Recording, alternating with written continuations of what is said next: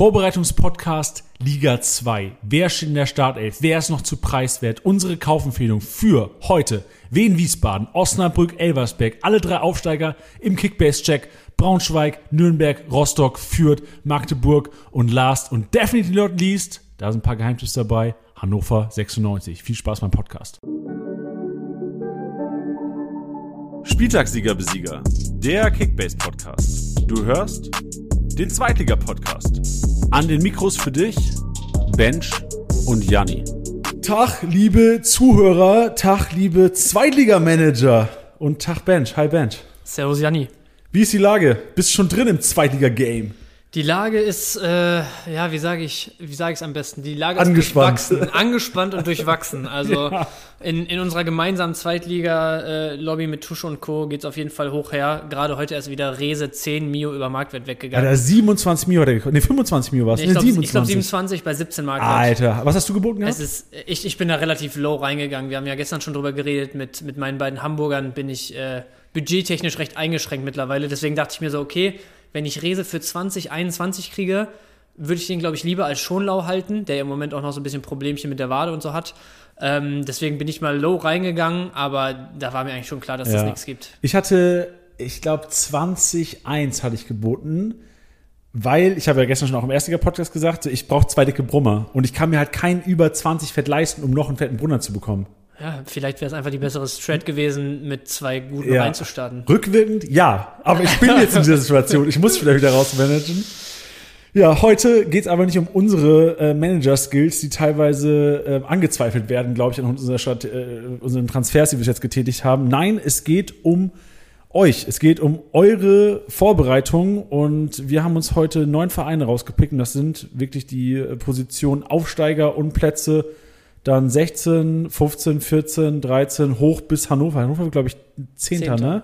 Ich meine ja. Ja, nächste Woche haben wir dann, äh, geht's dann bei Lautern weiter. Lautern wurde Neunter, ne? Einstelliger Ja. Tabellenplatz haben wir Ja, geschafft ja, letztes ja, ja. Jahr. Kann man auch hier nochmal erwähnen, auch wenn es gar nicht um FCK geht. erwähnen kann man das auf jeden Fall. Nee, und äh, das ist, im Grunde ist das ganz stupide heute, Bench. Wir haben gestern einen Draft gemacht, weil wir einfach, wir lieben anscheinend auch Gamifications im Leben generell. wir haben gestern alle 18 Vereine aufgelistet und wir haben abwechselnd durfte sich jemand einen Verein aussuchen. Und als letztes wurde, glaube ich, Elversberg genommen, ne? Oder war Wien Wiesbaden als letztes? Nee, ich, ich glaube tatsächlich, als letztes blieb Wien Wiesbaden. Und weil Janni äh, ganz selbstbewusst nach seiner Ansage direkt mit dem ersten Pick gestartet ist, Oh, ich habe Äh, echt wirklich ja. einfach richtig egoistisch ja, auch. Janni hat einfach gesagt, so ja, okay, komm, wir picken jetzt und dann, wobei, nee, wenn wir neun Stück gepickt haben, dann hättest du ja aufgehört, wenn du auch angefangen hättest. Ja. Dann habe ich vielleicht sogar, ich weiß es nicht mehr. Auf jeden Fall ähm, wurde er gestern gedraftet und wir erzählen euch ja hier keine Geheimnisse, wenn wir bei 1, 2, 3 dieser, dieser Clubs da unten auch selber erstmal ein bisschen auf, auf Recherche und auf Jagd gehen mussten, um uns da ein bisschen in, zu, zu informieren. Und deswegen gerade, was die, was die Aufsteiger angeht, ist das, glaube ich, äh, ja, ein bisschen mehr Arbeit gewesen als sonst, wenn wir uns Ja. auf, unser, auf unsere gewohnten Gefilde vorbereiten. Ey, ich, ich will dir nicht erzählen, was ich letzte Nacht gemacht habe. So wirklich. Ich war, in, ich war noch nie so tief in Vereinsform. Ich habe Leute, Berichte von Leuten gelesen, die anscheinend ihr Leben wirklich dem Verein richten. Ich dachte schon immer so, ey, Digga, boah, ich verbringe viel zu viel Zeit mit Fußball gucken und so. Ich habe Berichte gelesen von Leuten, die wirklich der Mannschaft nachgereist sind in Trainingslager. Erstmal danke, dass es sowas gibt und danke, dass sie sich auch die Zeit nehmen, detaillierte Berichte zu verfassen.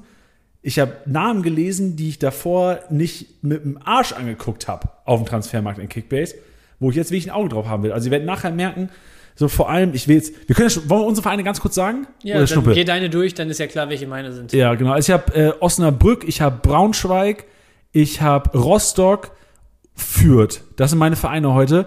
Und ich sag euch, die Rostocker sind die Hetzchen. Alter. Alter, da sind Leute dabei. Also, die achten da drauf. Oh, wie, mit wie viel Elan nimmt er seine Wasserflasche in der Pause auf? Oder ist in der Pause, macht er, äh, da war ein Bericht über, Gott, wer war das denn? Ich glaube, es ging um Dressel. Dressel, der kann ja schon mal spoilern, wird wahrscheinlich gesetzt sein auf Doppelsechs mit, äh, boah, jetzt habe ich es nicht auswendig. Muss ich- Ja, das ist der Neuzugang, natürlich. Der, das Dressel äh, anscheinend in den ersten Trainingseinheiten sehr müde gewirkt hat in den Pausen, weil er sich abgestützt hat beim Wassertrinken auf seine Knie. Alter. Aber ich lieb's. Genau das sind die Details, die du halt rein. Die Nacht um eins habe ich gestern Nacht hab ich die übel vorgelesen. Ich dachte auch so, Ja, wo bin ich hier gelangt? Jannis Guilty Pleasure ab jetzt nachts um eins bisschen die Vereinsforen Ja, der zweiten. Liga durchstöbern. Mann, Nächstes genau. Jahr macht Janni hier Regionalliga-Vorbereitungspodcast. Shit. genau. Schön, äh, jetzt haben wir zu lange geschnackt, Mensch, lass mal reingehen. Wir Ja. starten äh, mit Wien Wiesbaden, weil es so geil ist, ist das natürlich auch dein Verein dann, Bench.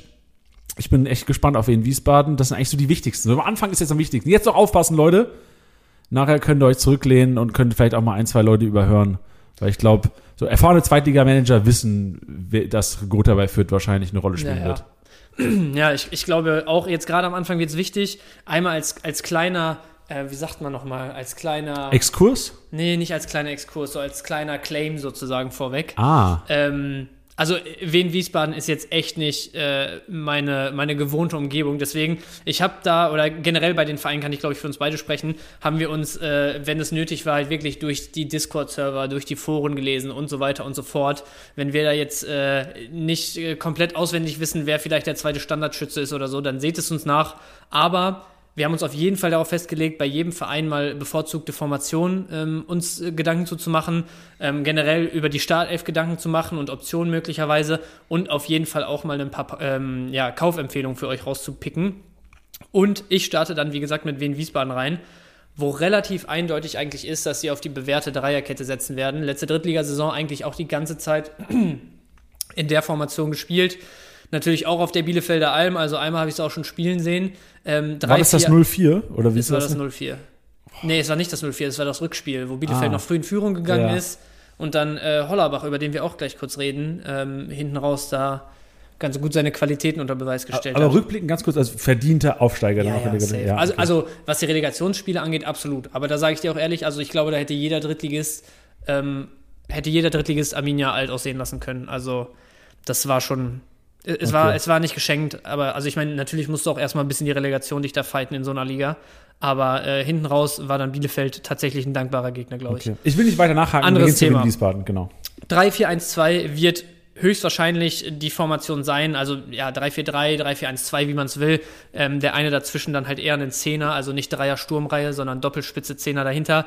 Ähm, hinten drin wird es ziemlich sicher Striezel werden, der auch in der zweiten Saisonhälfte, wenn ich mich recht entsinne, hat sich nämlich ähm, Liska, ich hoffe, ich erzähle jetzt keinen Quatsch, äh, relativ schwer verletzt im Laufe der letzten Saison, wodurch dann Stritzel sozusagen nachgerückt ist, der seinen Job gut gemacht hat, der der Aufstiegskeeper dann war am Ende des Tages und jetzt auch drin bleiben wird.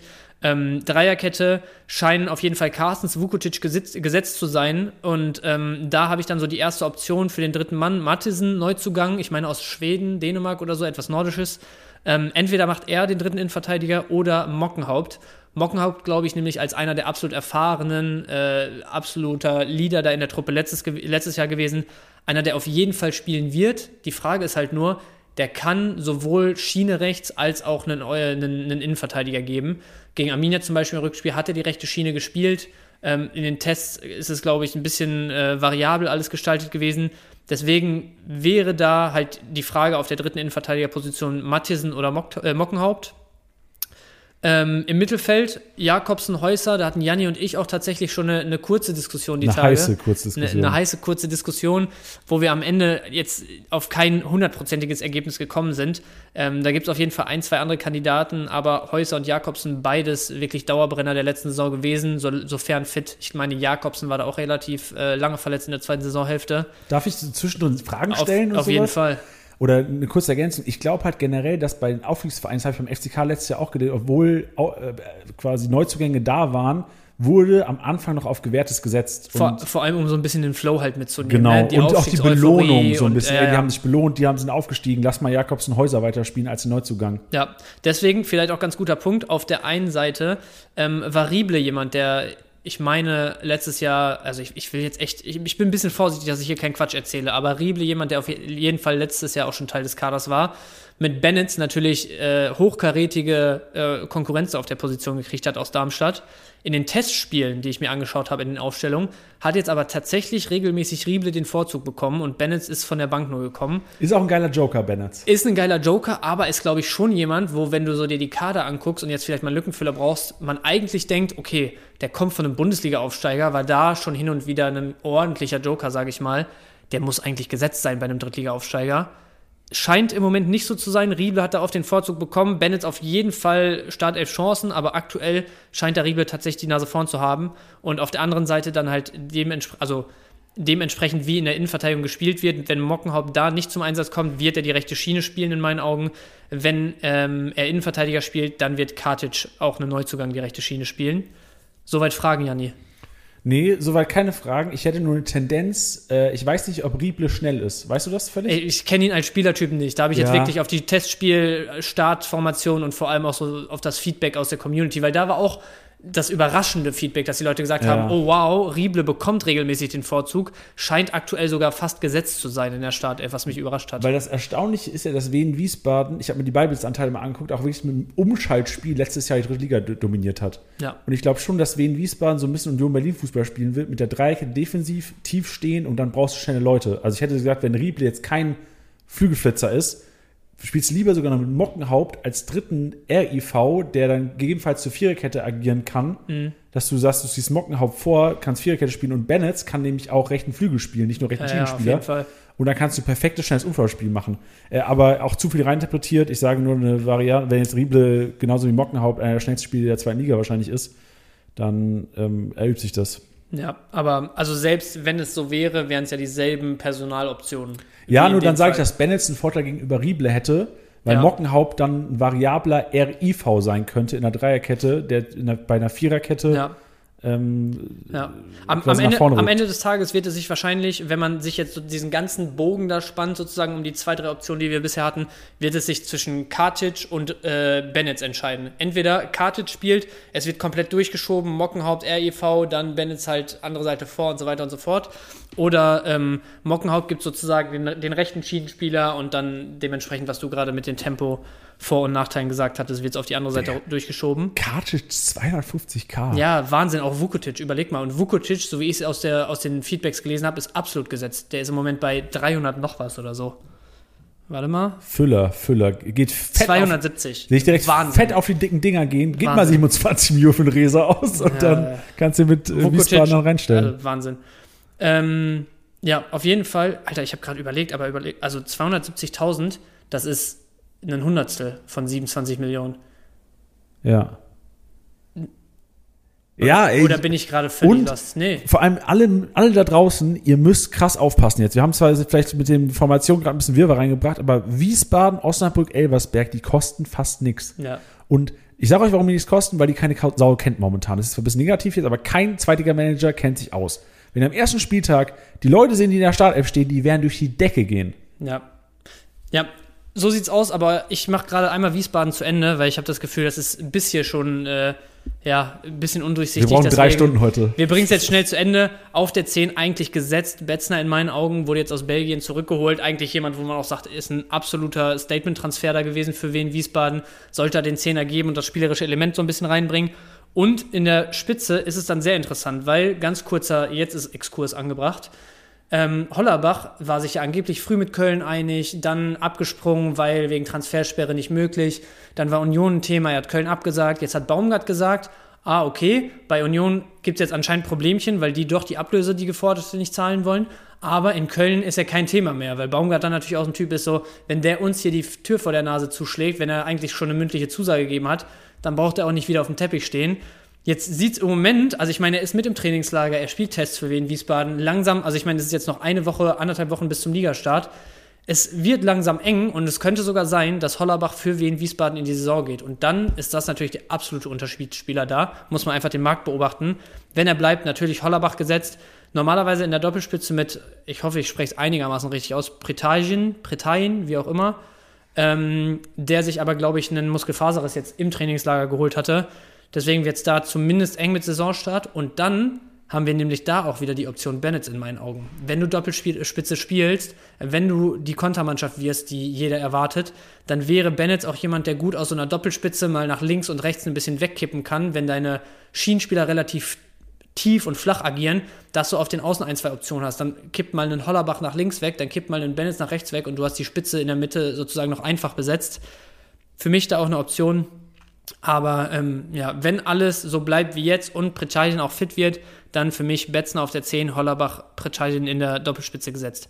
Und Kaufempfehlung machen wir kurz bei Wien Wiesbaden. Wir sind jetzt schon ein, zweimal abgeschweift. Da gibt es ein, zwei, drei von den genannten relativ sicheren Startern für 2, 3, 400.000, die einfach wirklich einpacken, selbst wenn das Punktepotenzial nicht so riesig ist. Ihr habt die Lücke erstmal gefüllt, lasst die mal zu Null spielen, wenn ihr am Anfang echt versuchen, die Schotten dicht zu machen. Dann gehst du da auf einmal mit 70, 80, 90, 100 Punkten raus. Einpacken, was geht da und was äh, Richtung Startelf gehen kann. Und äh, ja, wenn man Bock auf das Risiko hat, dass sie wirklich ein spielerisches Element da gut auf den Platz kriegen und ein Hollerbach bleibt, dann äh, sind Betzner und Hollerbach für mich auf jeden Fall potenziell die Unterschiedsspieler. Ja, ich würde ganz kurz noch Fechner reinbringen wollen, der ähm, einfach nur, weil er, weil er mir äh, im, Im Kopf geblieben im ist. Kopf geblieben ist, als ich hier meinen Heiser, äh, Häuser ähm, gecheckt habe, ob er Startelf spielt, weil Fechner kann theoretisch für Häuser zocken, kann aber auch theoretisch diese äh, Matthiesen-Position, die RIV, aber auch die Zentrale für Carsten spielen.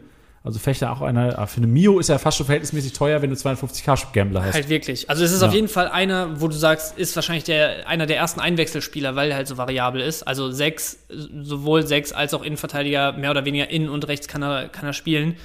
Aber wie du schon gesagt hast, also wenn man jetzt wirklich hier Vukotic, Kartic und Co. bei den Preisen sieht, ähm, auch Jakobs und Häuser und so noch relativ günstig, obwohl gesetzt sein, die gesetzt sein sollten, dann ist eine Mio für einen Sub bei Wiesbaden schon eigentlich happig.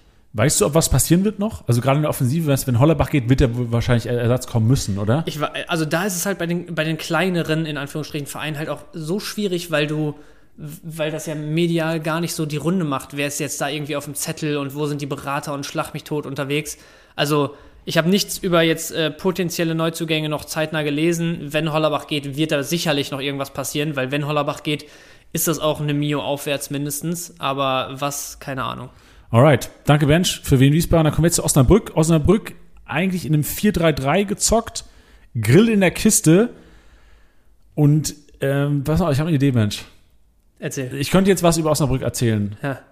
Wäre wahrscheinlich auch alright bis zu einem gewissen Grad. Wir haben Also wie Wiesbaden gerade. Nee, nee, Wies Wiesbaden war strong, fand ich wirklich, war, war echt strong. Ähm, wir haben einen Kollegen, der Osnabrück-Fan ist. Ja, Und Ben, und der, der ja- ist sogar. Ja, hol mal, hol Ja, mal. Niklas ist ja hier. Warte, ich. Moderier mal, moderier mal weiter. Ja, ja, ich moderiere mal weiter. Du kannst ihn mal schon mal anmoderieren. Ja, ja, mach mal, mach mal Tür zu. Ich wollte mich warten, bis die Tür zu ist, weil einfach, ich hoffe, Janni hört es einfach gar nicht mehr auf der Tonspur, bevor er es veröffentlicht. Aber der macht sich hier schon wieder einfach. Das ist der Wahnsinn. Gestern draften wir das Ding hier. Der geht sogar mit einem Team weniger raus, wo wir nachts hier irgendwie noch die Dinger vorbereiten müssen. Und jetzt macht es sich noch so einfach wie möglich. Wow, die Tür ist zu. Jetzt, äh, ich, ich moderiere nicht weiter. Ah, doch. Haben eine Karte, die Jungs. Du musst äh, einfach nur kurz mal Startelf und wie du kaufen würdest. Du hast ja schon deine Zweitliga zockt, geht schon, läuft, läuft schon, ne? Spiel gar nicht. Zweitliga. Was? Aber ich weiß ja trotzdem Bescheid. Äh, Kader kennst du. Ja, ja. Einmal, also, okay. Ja, also, ja, Niklas sitzt hier. Janni hat gerade schon gesagt, normalerweise gewohntes 4-3-3. Äh, Führ uns einfach mal durch die Startelf, ja, Niklas. Sehr gerne, ja. Also ich denke mal 4-3 wird gespielt auf jeden Fall, ähm, weil es einfach die ganze letzte Saison schon gespielt haben. Und in der Vorbereitung auch. Es ist relativ klar, es gibt aber drei, vier, glaube ich, so drei, vier Positionen, die Ein bisschen offener sind noch. 50-50 Entscheidungen sind. Ja, Äh, also einmal ist direkt die erste von den Positionen, ist direkt Torwart, Lennart Grill verpflichtet worden. Ist aber wahrscheinlich nicht so 100% gesetzt direkt. Ähm, aber, also ich meine, da denkt sich Union doch auch was bei, wenn du den in die zweite Liga abgibst, oder? Ja, natürlich, aber Kühn war halt, ähm, ja, ganze letzte, also fast die ganze letzte Saison gesetzt. Der wurde auch kurz einmal ausgetauscht, aber ist halt der Aufstiegstorwart und Ja. lässt sich wahrscheinlich nicht so einfach unterbuttern. Aber ja, ich glaube, also auch in Lennart Grill wird sich was dabei gedacht haben, von Also- VfL zu Äh, ziehen. Also, In Zahlen so 70-30 Grill oder. Ja, ich denke schon. Es wird ein bisschen enger gesehen, Okay. aber ich, ich glaube schon. Also ich würde mich für Grill entscheiden auf jeden Fall. Also ich würde Grill aufstellen für den ersten Spieltag. Ja. Ähm, dann Verteidigung ist eigentlich relativ klar. Also ähm, Aldini kommt ja zurück. Ähm, die Saison ist gesetzt als Rechtsverteidiger. Dann Jumpy, ähm, ja, ist so der, also in meinen Augen sogar der voraussichtlich beste Kickbase-Punkter vom VfL. Also der Typ ist ein Monster. Das heißt Kopfballstark Der Typ und ist ein riesig. Monster. Also wirklich, ich finde den so krass. Äh, Also ja, Vergleich mal. Hast du einen Vergleichsspieler?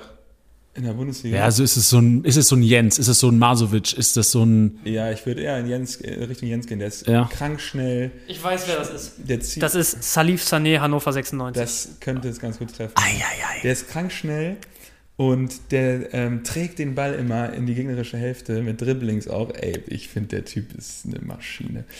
Ähm, ja, und ich glaube, dass er sogar einer der teuersten ist aktuell. 2-4. Also vom VfL meine ich jetzt natürlich. Ja, der Talhammer ist noch teurer. Makridis 3. Makridis Ja, das 3. sind zwei so Spieler, wo Und ich Vried. zum Beispiel gar nicht mal so confident wäre. Ja, also ähm, ja, GMV ist auf jeden Fall klare Kaufempfehlung, ist auch gesetzt. Der wird auch eine Führungsrolle übernehmen, obwohl der halt gerade irgendwie erst Ist der Captain auch? 21 ist. Ähm, der war im Testspiel jetzt einmal Captain, äh, aber nee, ist kein, ist kein Kapitän.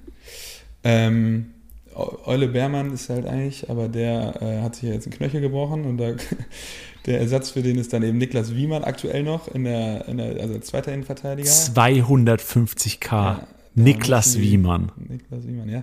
Äh, allerdings äh, ist offen, also es ist klar, dass auf jeden Fall noch ein Innenverteidiger kommt und ich denke, dass der dann sich mit Wiemann äh, um den Platz streiten wird. Aber ja, also für den ersten Spieltag auf jeden Fall sehr geile, günstige Alternative, weil ich glaube, wenn jetzt ein neuer kommt, der muss dann auch erstmal ankommen und so. Der kam halt zum letzten Winter aus der, äh, aus der, von Rödinghausen und hatte jetzt nicht so viele Einsätze, aber der hat sich schon bewiesen. Also er hat, äh, er hat gespielt und ist der einzige Linksfuß. Also Chato ist noch da, aber ich glaube, den kann man erstmal so unter den Tisch kehren. Wenn wie, wie man fit ist, wird der Stand jetzt spielen und dann für 250k auf jeden Fall. Schnapper. Schnapper. Und links, nächste heiße Aktie, so vom VfL, Kleinhansel, hat zwar auch einen Konkurrenten jetzt dazu bekommen, mit Bär von Hoffenheim 2, aber ja, Kleinhansel, Dauerbrenner gewesen, schießt die Standards, Ecken von rechts, äh, Standards aus dem Halbfeld. Uff, kleiner Uwejan. Äh, ja, würde ich schon sagen. Er hat krank viele Assists gehabt. Ich habe jetzt keine Zahl im Kopf, aber ähm, also ich würde, also Kleinhansel und Giamfi wären auf jeden Fall auch so von allen VfL-Spielern, glaube ich, echt die, die ich am, äh, die ich mir am ehesten holen würde. Einfach auch, weil, ne, also so realistisch muss ich sein, bei allem Optimismus, den ich sonst immer um den VfL verbreite, ähm, die werden jetzt nicht so krass viel Ballbesitz in der gegnerischen Hälfte haben, aber hinten halt vor allem Giamfi viele Klärungsaktionen und Kleinhansel für Standards äh, ziemlich gefährlich. Deshalb, ähm, ja, die beiden, äh, also 100% gesetzt erstmal, relativ kleines Geld zu haben und äh, mit viel Ausreißerpotenzial. Dann, also es wird 4-3-3 wahrscheinlich gespielt, oder? Es wird Es ist- 4-3 ja. gespielt. Ja. dann ist so die zwei Achterpositionen sind klar. Das ist rechts Kunze und links Tesche. Ähm, Tesche kennen wahrscheinlich noch viele Erstliga-Manager noch von Bochum damals. kennen viele noch, äh, weil es nicht so der Punktegarant, glaube ich. Digga, das war der langweiligste Erstligaspieler ich der glaube Welt. wirklich, wenn man einen Spieler nicht gerne im Team haben wollte, dann Robert Tesche. Tesche ist Und- eigentlich der Rex Bitschei von heute. Äh, Und der, äh, also der war im letzten Jahr unfassbar, also mit der wichtigste Spieler vom VfL. Also ich würde sagen, der wichtigste Spieler. Aber ich glaube, der bleibt auch nach wie vor jetzt kein, kein Kickbase, kein Kickbase-Punkter. Also der wird spielen, der wird jedes Spiel spielen, weil der Typ ist auch äh, ja, eine Maschine, was Laufen Mach mal, angeht. mach mal Punkteschnitt-Prediction. So 45? ja, ich hätte jetzt nicht mehr als 50 ja, weil halt einfach, ja, ich glaube, der wird halt nicht so viel gehen in der gegnerischen Hälfte. ja, verständlich. Äh, aber also krank wichtiger Spieler für den VfL, ne? Nur aus Kickbase-Sicht würde ich halt sagen, hm, wäre mir jetzt ein bisschen zu gefährlich am Anfang, da würde ich wahrscheinlich. Und Kunze auf der rechten Seite, so der Gegenpart, ähm, läuft halt auch ultra viel, aber wird, wird gesetzt sein. Und auf der 6, also dahinter quasi ein bisschen tiefer.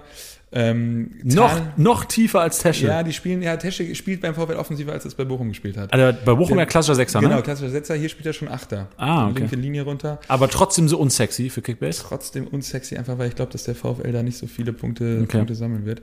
Kunze wahrscheinlich dann ja auch, oder? Genau, Kunze? Pucko Kunze genau das gleiche Ding. Ist halt auch gesetzt, also man kann ihn am Anfang auf jeden Fall safe aufstellen. Ne? Äh, die können wir gerne Lügen strafen, so. Äh, wenn, wenn da die Offensivpunkte reinkommen, dann äh, bin ich happy. Äh, aber ja, äh, die beiden halt gesetzt, aber ich sehe jetzt nicht so viel Punktepotenzial.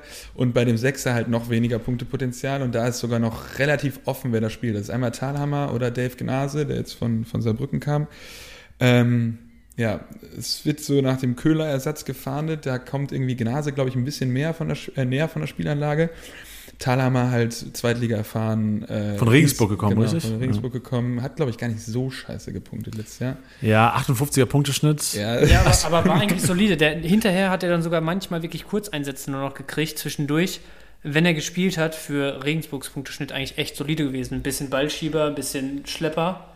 Ja, das Ja. wird ja da auch sein. Der ist, der ist relativ groß, der ist, glaube ich, über 1,90. Deshalb, also das ich glaube tatsächlich, dass das taktisch punktuell gewechselt wird, wer da von den beiden spielt. Ich glaube, Gnase ist am Ball einfach besser, ähm, Thalhammer, ja, Kopfball stärker.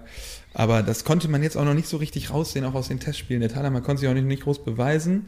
Am Wochenende sind noch mal zwei Testspiele, so, ähm, da müsste man noch mal drauf schauen. Aber ja, vorsichtig bei der Position. Ja, weil eh nicht, also du wirst eh kein, du hast keine große Upside. Nee, du hast keine Upside. Die werden hast halt- nicht an Toren beteiligt sein. Ja, die werden nicht. Du hast halt eine riesen Upside, wenn Gnase startet, 700k momentan, dann Genau. hättest du halt eine riesen Upside mit Genau. finanziell die ersten zwei Wochen. Genau, weil der halt auch spielerisch echt ganz gut ist. Und äh, ja, also ich feiere den auch, aber ja, muss man, also wäre ich vorsichtig auf jeden Fall. Gut. Und man muss es ja auch noch aus einer neutralen Brille vielleicht betrachten. Ja. Vielleicht der falsche more, willst denn vorne sexier? So, Vorne wird's sexy. ja.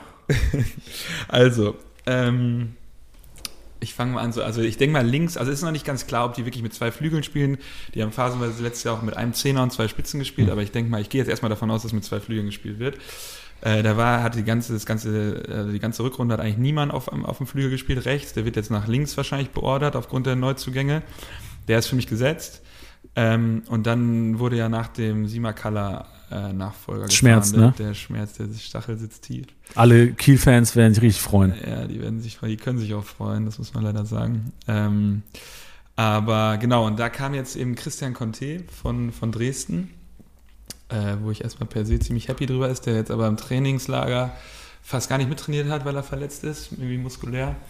Ähm, deshalb weiß ich nicht, wie fit der schon für nächsten Freitag wird, weil Schweinsteiger da bekanntermaßen auch sehr viel Wert drauf legt, auf Fitness, auf, auf Läufe. Das ist einer der schnellsten Spieler der Liga, glaube ich. Ähm, aber hinzu kommt, also es geht hier um die rechte Flügelposition, dass ähm, Lars Kehl, der von Freiburg 2 kam, so der Spieler der Vorbereitung war.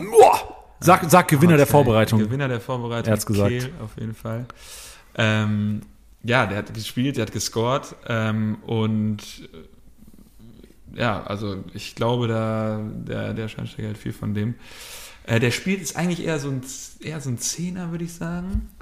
Aber ähm, ich glaube, der kann, also ähm, es wurde schon gesagt, dass der auch rechts ausweichen kann und wenn halt, vor allem wenn Conte noch nicht äh, 100% fit wird, sehe ich Kehl da so auf der Position, weil der einfach auch flexibel einsetzbar ist. Ne? Du kannst mit dem halt super geil im Spiel rotieren, flexibel irgendwie den auf die 10 schieben, dann eine Doppelspitze vorne draus machen. Äh, langfristig wird Conte aber Stammspieler sein. Also in den zwei, in den nächsten zwei, drei Wochen wird dann, sobald, solange der fit bleibt, ist das der Simakala-Ersatz und der, über den sich auch die gesamte Fangemeinde, glaube ich, vom VfL extrem gefreut hat, weil man das äh, gar nicht zugetraut hat, so einen Spieler zu holen. Und genau, und dann ist nur noch neuner Position offen. Und da war ja äh, letztes Jahr Erik Engelhardt gesetzt, der auch äh, ja, krank gespielt hat. Äh, der Panzer. Ja, nee, der Panzer. Danke für diesen Mehrwert. Aber der, ähm, der Otschi Vried ist wiedergekommen. Der hat schon mal zwei Jahre, glaube ich, oder ich weiß gar nicht, wie lange beim VfL gespielt. Ist dann zu Bayern 2 gegangen, dann nach Holland gegangen, dann äh, zu Kiel und jetzt quasi äh, für, für Simakala äh, aus Kiel gekommen. Nee, aber der ist halt klassischer Neuner. Der hatte in einem Testspiel die, die Kapitänsbinde. Ähm, man sagt so, okay, Vried gegen Engelhardt, aber ich sehe trotzdem schon irgendwie Vried da vorne. Also so diese regionalen Zeitungen schreiben so eher wahrscheinlich sogar, also es ist wirklich 50-50 schreiben die, sehen auch Engelhardt drin, aber ich kann es mir nicht vorstellen, dass der, dass der auf der Bank sitzt. Also der bringt auch Gardemaß mit für, für, für die neuner Position, vor allem im 4-3-3. Ähm, hat es schon mal beim VfL bewiesen und äh, ja, deshalb sehe ich den schon noch drin. Aber ja, ich würde sagen, dass so Vried, Kehl ähm, und Thalhammer und dann eben Grillkühn so die vier Positionen sind, die wirklich so am offensten sind. Mhm. Ähm, der Rest sollte relativ klar sein eigentlich. Es gibt noch einen Makridis, wo du eben schon gesagt hast, der so irgendwie, glaube ich, sogar Der ist relativ teuer, ist. ja, drei Millionen. Ähm, der jetzt auch durch, also in Testspielen schon gespielt hat. Aber ich wüsste nicht, für wen er da vorne am Anfang, äh, jetzt am Anfang spielen sollte. Also ich sehe den nicht drin. Verständlich. Stark. Also danke auf jeden Fall. Wir werden uns die Sachen rausziehen. Wir haben schon gesagt, Kehl, viel zu preiswert, kannst du holen. Ich habe halt generell noch, also ich habe Kopfschmerzen, was Osnabrück angeht. Oh, warum? Ja, ey, du, du steigst auf, verlierst deine besten zwei Männer. So den Sechs habt ihr verloren. Ja, Köhler weg. Und Simakala, bester Mann gewesen wahrscheinlich bei euch letztes Jahr, oder? Beste, ja, natürlich, der hat uns zum Aufstieg geschossen. Ja. Und, äh, Ich habe ein bisschen Kopfschmerzen, aber ich habe Hoffnung. Beermann übrigens auch, ne? Ist ja Kapitän und tragende Säule gewesen, linker Innenverteidiger, Wochen, monatelang raus. Ja, Das deswegen, man also- auch, ja. Aber ich habe, das einzig Gute ist, du hast relativ preiswerte Starter, die steigen werden die ersten zwei der Wochen. Und ich glaube halt auch, dass dadurch, dass die Qualität vielleicht vorne nicht so gegeben ist, ihr mauern müsst und dann schnell, schnell das Umschaltspiel äh, fabrizieren müsst. Deswegen Innenverteidigung krass relevant. Also Wiemann ist für mich ist der, der größte Schnapper des Spiels momentan. Ja, safe. Wenn kein Neuzugang mehr kommt, auf jeden Fall. Und ich glaube, am Anfang ist es ja auch geil, wenn man so ein paar Lückenfüller hat. Und da sind wahrscheinlich VfL-Spieler dann schon, schon relativ ja, preiswert und wertvoll. Und ähm, genau, was du schon sagst, ne, dieses Umschaltspiel mit den schnellen Flügeln, äh, das kann, das kann schon, schon auch aus Kickbase-Punkte-Sicht irgendwie relativ vielversprechend sein. Gut. Ja, tipptopp. Dann haben wir hier auf jeden Fall jetzt eine Einschätzung von jemandem, der wirklich äh, über seinen Club Bescheid weiß. Danke, ja, Niklas. Digga. Hau rein. Ciao. Gute Arbeit. Überstunden heute. Tipptopp. Okay, Janni, hast es dir einfach gemacht mit Osnabrück, ne? Ey, ja, ey, wir bräuchten mehr Kollegen. Ja, wirklich. Zum Beispiel einen für Elversberg. Wow. Um, um hier mal das Gute ist ja, dass ich so gedraftet habe, dass ich nicht Elversberg haben muss. Aber also ich, irgendwie, ich fühle mich auch ein bisschen. Aber wie geil ist es, dass du dich da reingefuchst hast jetzt und dich auskennst bei Wiesbaden Ja, Elversberg. ja, ja, klar, aber und ich also, mich fett gedrückt habe vor Osnabrück jetzt. ja, also smarter Move. Beim Draften hat sogar Jan, äh, Jan Niklas oder Janni, ist ja auch Jan Niklas, äh, gestern, gestern noch gesagt, oh ja, Osnabrück könnte smart Move sein, wenn wir das morgen, äh, wenn das, wenn das so ist, dass Jan Niklas dann im Büro ist und so weiter und so fort. Das Ding ist aufgegangen. Janni hat sich's einfach gemacht, hat bis jetzt äh, Nichts musste, gesagt. Musste, musste bis jetzt noch nicht hier hab nichts gesagt. für, für den Mehrwert dran. Und äh, ich bin wieder dran mit dem SV Elversberg. Furios letztes Jahr und sehr unerwartet aufgestiegen. Äh, Durchmarsch von Liga 4 in Liga 2, vielleicht für die, die es nicht so ganz mitbekommen haben. Gerade Hinrunde war Wahnsinn. Also wenn ich mich richtig erinnere, hatten die zwischendurch wirklich 20 Punkte plus minus äh, Vorsprung auf Rang 2, haben da die ganze Liga mit ja, wohl sehr, sehr, also ich habe äh, kleine Ausschnitte immer mal wieder gesehen. Ich will jetzt hier auch nicht mich zu weit aus dem Fenster lehnen, aber das, was man mitbekommen und gelesen hat, war es ein sehr, sehr aufgeweckter Fußball, der da Spiel, äh, gespielt wird. Ähm, war sehr pressinglastig, sehr offensiv. Und ähm, ja, jetzt zur kommenden Saison geh, geht man, gehe ich, geht die Community ähm, davon aus, dass es vorrangig ein 4-4-2 sein wird. Ähm, ich komme gleich, besonders in der vorderen Reihe, dann dazu, dass ein 4-3-3 durchaus auch möglich wäre. Aber wie gesagt, dazu mehr gleich. Ähm, Im 4-4-2 erstmal von hinten nach vorne aufgestellt. Ich versuche mich mal ein bisschen kürzer zu fassen. Christoph sollte schon eigentlich erster Torwart erstmal bleiben, wie letztes Jahr. Ich habe mir jetzt ähm, Tim Boss noch dazu geschrieben, der aus Magdeburg gekommen ist. In Magdeburg, wenn er mal mit Reimanns äh, Schambein-Problematik, die es glaube ich war letztes Jahr, ähm, ein, zweimal ran musste, einen soliden Eindruck eigentlich gemacht. Eigentlich auch damals in Magdeburg unterschrieben, so mit dem, ja, mit, mit der Ambition, da um die Nummer 1 zu konkurrieren im Magdeburg-Tor. Im Ma- Magdeburg-Tor. Deswegen denke ich jetzt auch nicht, dass er als klare Nummer 2 nach Elversberg gewechselt und da äh, gewechselt ist und da unterschrieben hat. Boss für mich ein klarer Herausforderer, der natürlich ein absolutes Schnäppchen werden kann. Wird sich jetzt nochmal zeigen, muss man die letzten Testspiele nochmal abwarten. Ähm, also Tendenz sehe ich schon bei Christoph, aber einen Boss sollte man vielleicht so irgendwo auf der, auf der Scouting-Liste noch dabei haben. Ähm, dann gehen wir in die Viererkette, lese ich einfach mal von links nach rechts vor. Neubauer, Korea, Sickinger, Fellhauer. Ähm, Neubauer, Fellhauer auch letztes Jahr absolute Aktivposten gewesen, ähm, soweit ich das mitbekommen habe. Ähm, sollten weiterhin gesetzt sein. Korea, absoluter Routinier da hinten drin auch. Ähm, dann Sickinger als zweiter Innenverteidiger. Im Mittelfeld dann auch von links nach rechts Rochel, Shahin, Jakobsen, Pfeil. Der zweite Jakobsen hier schon unter den Aufsteigern. Beides Sechser, beides eigentlich absolute, absolut gesetzte Jungs da. Ähm, Rochel letztes Jahr, glaube ich, auch Topscorer in Elversberg gewesen. Ähm, und da vielleicht ganz kurz einmal äh, kleine Spitze in Jannis Richtung. Ja, du muss- du den ich, in deinem Team hast. Ich, ich, muss, ich muss sagen, ich war ja schon froh, jetzt gerade auch, wo wir ja Niklas hier hatten, dass ich sowohl Jumpy als auch Rochelt einfach direkt in meinem Jumpy Draft hatte. hast du auch? Jumpy habe ich auch. Und der singt die ganze Zeit. Und ich hatte aber zum Glück von Anfang an im Kopf, dass ich mit Jan Niklas ne- letztes Jahr auch noch drüber geredet habe und er gesagt hat, ey, das ist echt ein richtiger Koloss und ein Garant, wenn es nach oben geht. Das stört mich gerade richtig hart. Ja, ne? so ist. Also deswegen, ich habe auch stört mich das gerade den, den Moment, den genieße ich gerade sehr. Ja, ähm, ansonsten muss ich ehrlich sagen, zu Pfeil, Jakobsen und Schein habe ich nicht allzu viel äh, ja, inhaltlich mehr beizutragen, außer dass das die drei äh, anderen Starter in, in der Vierer-Mittelfeldreihe sein sollten. Und vorne hat man dann zwei eigentlich sehr interessante Neuzugänge geholt. Zum einen Martinovic aus Mannheim, sehr schneller, dynamischer Stürmer, abschlussstark, da eigentlich eine gute. Drittligasaison letztes Ja. Jahr gespielt. Ähm, ist auf jeden Fall jemand, der gemeinsam mit Schnellbacher, dem Knipser von Elversberg letztes Jahr vorne drin, erstmal die Doppelspitze geben könnte. Ich habe jetzt aber gesehen, weil, wie gesagt, ich habe mir auch immer die letzten Testspiel-Lineups mal angeschaut und die Scorer und die äh, Statistiken so ein bisschen. Boyamba im letzten Test doppelt geknipst. Und realtaktisch, na, äh, laut, laut Sofascore, wohl in einem 4-3-3 mit Boyamba auf links und Martinovic dann auf der anderen Seite gespielt. Könnte also auch tatsächlich sein, ähm, ich überlege gerade, ob, ob das Quatsch war, dass Martinovic auch auf der Platte stand. Es kann gut auch sein, dass, dass Feil oder Rochelt die Außenbahn gespielt hat und ähm, Boyamba auf der anderen Seite.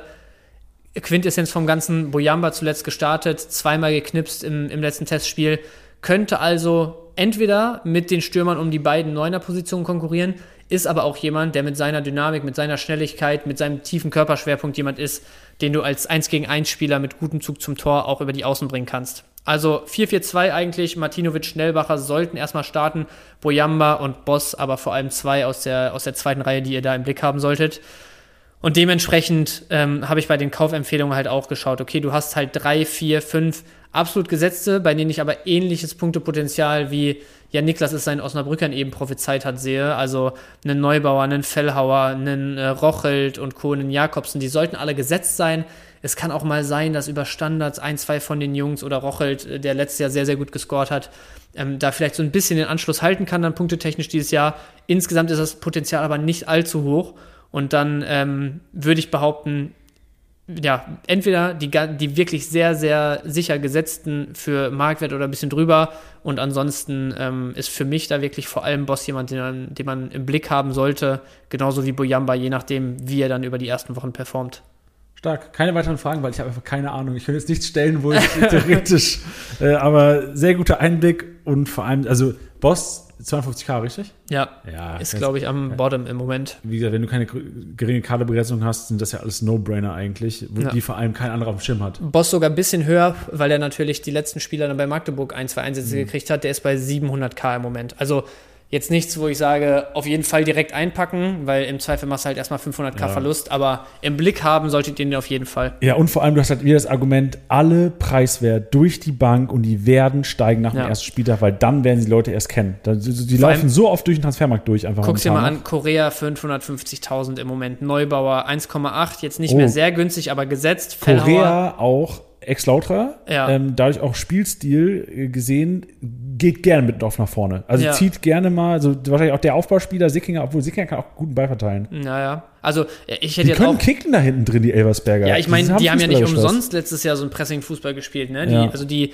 die kommen schon über die fußballerische äh, Komponente, aber äh, ja, ansonsten, also hier Shahin 1,2 im Zentrum, Rochelt ist mit 3,4 sogar echt ziemlich teuer für die Aufsteiger. Ja, aber auch Sphären, ange aber angebracht bei der Leistung letztes Jahr. Eben, eben. Von daher, ähm, Bujamba eine Mio, ähm, Martinovic und Schnellbacher dann bei gut zwei, aber können auch ordentliche Stürmeralternativen sein. Also da einfach Startelf mal im Blick behalten, mal gucken, wo man vielleicht günstig einen, einen abgreift auf dem Markt. Schön, Mensch, danke. Jetzt muss ich auch mal arbeiten. Ja, mach mal. Wir kommen zu Braunschweig. Und bei Braunschweig ist erstmal der größte Batzen im Tor, weil Fasic hat aufgehört, Karriereende. Der 2-10 Hühne, ich weiß nicht, ob es ganz 2-10 war. Ähm, Hofmann ist ja die Nummer 1, aber so will ich gar nicht anfangen.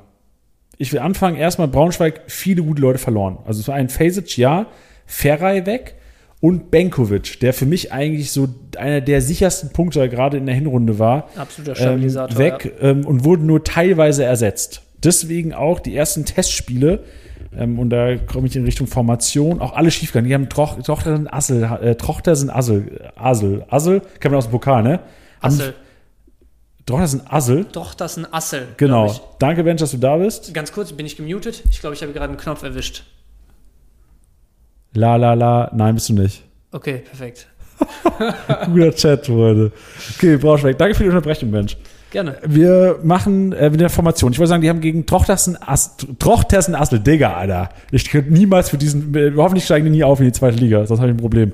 Ähm, haben die verloren im Testspiel mit Viererkette. Gegen Osnabrück 0-0 gespielt mit Viererkette. Gegen Düsseldorf verloren mit Viererkette. Gegen Münster verloren mit Viererkette. Gegen Real Betis Sevilla umgestellt auf Dreierkette 3-1 gewonnen. Und deswegen jetzt, also die haben alles probiert, die haben 4-4-2 gespielt, 4-2-3-1, aber halt auch ein System, was Braunschweig letztes Jahr schon öfters mal gespielt hat, mit Dreierkette hinten drin oder auch Fünferkette, wie man es nimmt. Ähm, 5-2-3 haben sie da gespielt. Und ähm, man hat aus den Foren rausgezogen, dass das auch das System ist, mit dem jetzt zuletzt trainiert wird. Bedeutet, folgende Aufstellung reim ich mir zusammen aus Trainingseindrücken, Testspielen und vergangener Saison, Neuzugänge, Abgänge natürlich rausgerechnet. Hofmann, neue Nummer 1. Hoffmann, neue Nummer 1. Torben Hoffmann ist es nicht. Torben Hoffmann, Doch, es ist Ron Torben Hoffmann. ja, Torben Hoffmann arbeitet auch bei Sky. Es ist aber Ron Torben Hoffmann. Also ich bin mir ziemlich sicher. Ja, ja. Ich schaue jetzt nochmal. Also ja, es ist, es ist nicht Torben, es, Es ist Ron Torben. ja, ja, genau. Ich, du hast mir seinen- meinen Joke so ein bisschen kaputt gemacht. Ja, gut, ich habe es nicht zu als Joke korrekt. verstanden. Ja, das ist alright. Äh, Ron Torben Hofmann, äh, 4,8 Millionen, günstiger Keeper, weil sicher gesetzt. Die haben zwar äh, Tino Casali geholt, Österreicher, aber ganz klar als Herausforderung, als Herausforderer. Siehst du anders? Äh, Sehe ich nicht unbedingt anders, aber ich habe tatsächlich äh, heute Morgen, bevor wir hier uns getroffen haben, ähm, noch einen Bericht gelesen oder überflogen kurz. Ich muss so ehrlich sein, ich habe es mir nicht ganz durchgelesen, wo es aber hieß von, vom Trainer, dass, äh, Das- keiner mit einem Bonus in die Saison geht, Ja. dass es ein offener. Also ich, ich will es nur sagen, natürlich kann es sein, dass er einfach mal versucht, bisschen Druck äh, oder versucht wird, ein bisschen Druck zu machen, aber ich hätte erwartet, dass wenn du auf so eine, auf die Konstellation als Trainer angesprochen wirst, dass da dir halt die Antwort erstmal lautet, Hoffmann hat's gut gemacht zum Ende letzter Saison, war ein sicherer Rückhalt. Wir haben einen Casali als, als Herausforderer geholt, der natürlich seine Chance bekommt, so nach dem Motto. Aber nicht von wegen, keiner geht hier mit einem Vorsprung in die Saison. So. Also ich, es hat sich schon sehr offen für mich angehört. Ja. Auch wenn ich mit, also ich rechne mit Hoffmann auf jeden Fall, Ja, und Hoffmann auch letztes Spiel, also wo dann vermeintlich die A11 aufgelaufen ist gegen Ja. Real Betis, Hofmann ähm, durchgespielt vor Ja, allem okay. und Casali Ja. ähm, auf der Bank gehockt 90 Minuten. Guter Punkt. ist für mich schon eine Tendenz. ja. Aber gut, also ich gehe mit Hofmann und sehe da auch mit 4,8 Millionen einen preiswerten Keeper, vor allem wenn du bedenkst, was ist Heuer Fernandes bei 13 oder Ja, sowas, also Zieler bei 12. Zieler. Anfangsstrategie für mich immer cheaper Goalie. Cheaper Ähm, Keeper. Wir gehen jetzt von Fünferkette aus und ich würde erstmal mit den drei Zentralen beginnen, weil da gibt's einen richtig heftigen Schnapper. Problem ist, Bären noch nicht ganz fit, Dekali noch nicht ganz fit. Die haben jetzt beim letzten Testspiel auf der Tribüne nur gehockt. Da stehen wohl Tests an den nächsten Tagen. Ob das was wird bis Spieltag 1, ich sehe es eher kritisch, weil komplette Vorbereitung verpasst. Selbst wenn die jetzt körperlich fit sein sollen, ins Training einsteigen, bin ich äh, überzeugt, dass Bären Dekali nicht Spieltagskader oder nicht Startelf schaffen im ersten Spieltag. Deswegen Kurucay, cheap, gesetzt. Ivanov, Neuzugang, cheap, gesetzt. Und einer, 250k, der bei Dreierkette sehr, sehr wahrscheinlich ins Spiel kommen würde, ist Kiewski, der auch laut Fanaussagen einen sehr, sehr guten Eindruck gemacht hat und ich da müsste jetzt sehr viel verwechseln, aber es ein 250k-Spieler Ja, momentan noch. 250k, ich hab's hier. 250k in der letzten Saison schon neunmal in der Startelf gestanden, nicht übertrieben gut gepunktet. Das wird auch nicht der, das wird auch nicht der Benkovic sein. Ivanov ist eher so der Benkovic, Kopfballstark und Co. Kiewski wird äh, ein 250k-Spieler sein, der sehr wahrscheinlich nach Spieltag 1 ordentlich durch die Decke gehen wird, marktwerttechnisch. Kommen wir zu den Schienenspielern. Problem ist, Donkor Sperre. Hat gelb-rot gesehen am letzten Spieltag gegen, oh, haben die Magdeburg gespielt? Weiß ich nicht mehr. Ich auch nicht mehr. Ist auch Schnuppe für die nächste Saison. Donkor am ersten Spieltag äh, gelb gesperrt. Er ist in allen Testspielen eigentlich der Schienenspieler über links. Wird nach seiner Sperre sehr, sehr wahrscheinlich wieder in der Startelf stehen. Momentan äh, kloppen sich Wiebe, Rittmüller, Multhaupt um die zwei von drei Positionen. Also ich weiß jetzt nicht, wie er mit, mit starken Rechten, starken Linken aussieht, aber Rittmüller von Heidenheim gekommen, wird sehr, sehr wahrscheinlich die rechte Schiene bespielen dürfen. Äh, Wiebe hat das in der letzten Saison gemacht, also da ist er so ein 50-50-Ding, wenn Donkor fit ist. Problem ist, Donkor ist zwar fit, aber gesperrt.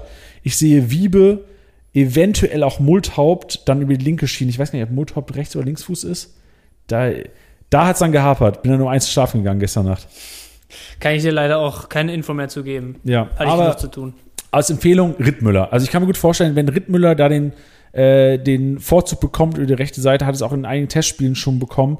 Momentan 360k, ganz klare Kaufempfehlung.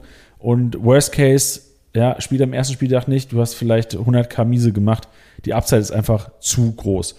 Dann äh, Doppelsechs ist relativ sicher gesetzt. Äh, Griesbeck ist gekommen aus Fürth, sollte da einen Standplatz haben. Nicolau, eh, die, der, der Dauerbrenner auf der 6 ist nicht der Kickbase relevanteste, aber sollte auf jeden Fall starten. Und dann in der Offensive. Jetzt wird es ein bisschen trauriger, denn ich sehe ich sehe fehlende Qualität momentan noch. Es kann gut sein, dass noch was kommt. Momentan, also es gibt Gerüchte, glaube ich, um, wie heißt denn, Owusu von Regensburg, der momentan vereinslos ist, dass der vielleicht kommt. Also es wird wahrscheinlich noch ein fairer Ersatz kommen, weil ähm, Gomez kam aus Zwickau, äh, Drittliga, hat eine sehr, sehr gute Saison gespielt, gibt auch eine sehr, sehr gute Vorbereitung. Sollte entweder auf der 10, je nachdem, welches System gespielt wird, oder als rechter Offensiver ähm, oder linker Offensiver ähm, zum Einsatz kommen, auch noch viel zu cheap. Also ganz klare Kaufempfehlung, da können wir auch noch eine kurze Anekdote erzählen. Ich dachte, Digga, Gomez hat keiner auf dem Schirm. Beat solide, weiß ich nicht, 800k oder sowas, 900k, fast doppelter Marktwert, also okay, kein anderer wird ihn schnappen. Push-Nachricht, dein Angebot für Gomez wurde abgelehnt und der Kollege, der gerade hier gegenüber von mir sitzt und sein Mikro reinkichert. Digga, wieso, woher wusstest du das, Alter? Weiß nicht, ich, ich war einfach gut informiert. Ist, also ich war auch sehr glücklich, als ich den bekommen habe. Und als Janni mir dann geschrieben hat, war ich noch glücklicher sogar. Ja, Problem ist nämlich, ähm, es wurde in allen Testspielen, bis auf das Spiel gegen Real Betis, äh, wurde Philippe, ein Franzose, der gekommen ist, hat Doppelspitze gespielt mit Uja. Und durch die Dreierkette fällt die Doppelspitze sehr wahrscheinlich weg. Bedeutet alleinige Spitze Uja. Und dann spielen sehr wahrscheinlich Gomez und Endo, der auch schon letztes Jahr in Braunschweig gespielt hat. Laie verlängert. Äh, Laie wurde verlängert und da sehe ich Philippe halt rausdroppen. Deswegen wäre Gomez mein Philippe-Ersatz gewesen. Aber es geht ja auch nicht um mich. Ach, hast du sogar Philippe? Ja, ja, ich hatte Philippe quasi Oh, abgegeben. Und Philippe ist ja so fast der Verlierer der Vorbereitung bis ja, jetzt. Ja, ja. Auch mit viel Vorschusslorbein geholt worden. Äh, lange Rede, kurzer Sinn. Gomez, Uja, Endo, ähm, sehr, sehr sicher, dass die anfangen, sollte nicht noch was äh, Krankes passieren jetzt. Ich habe gesehen, Braunschweig hat doch gerade eben einen verpflichtet, da kann ich jetzt halt gar nichts dazu sagen. Youssef Amin, Von wo? Boah, Nachwuchs von Feyenoord. Uh. Ja, mit Sicherheit nicht schlecht ausgebildet. Position? Ja, Digga, ich bin ja völlig überrascht gerade, weiß ich nicht. Ja, okay. Aber während Janni mal kurz. äh, ich, ich, ich schau mal kurz. okay. Mal kurz. Ja, Janni schaut, aber also eigentlich bist du sonst auch mit Braunschweig durch, oder?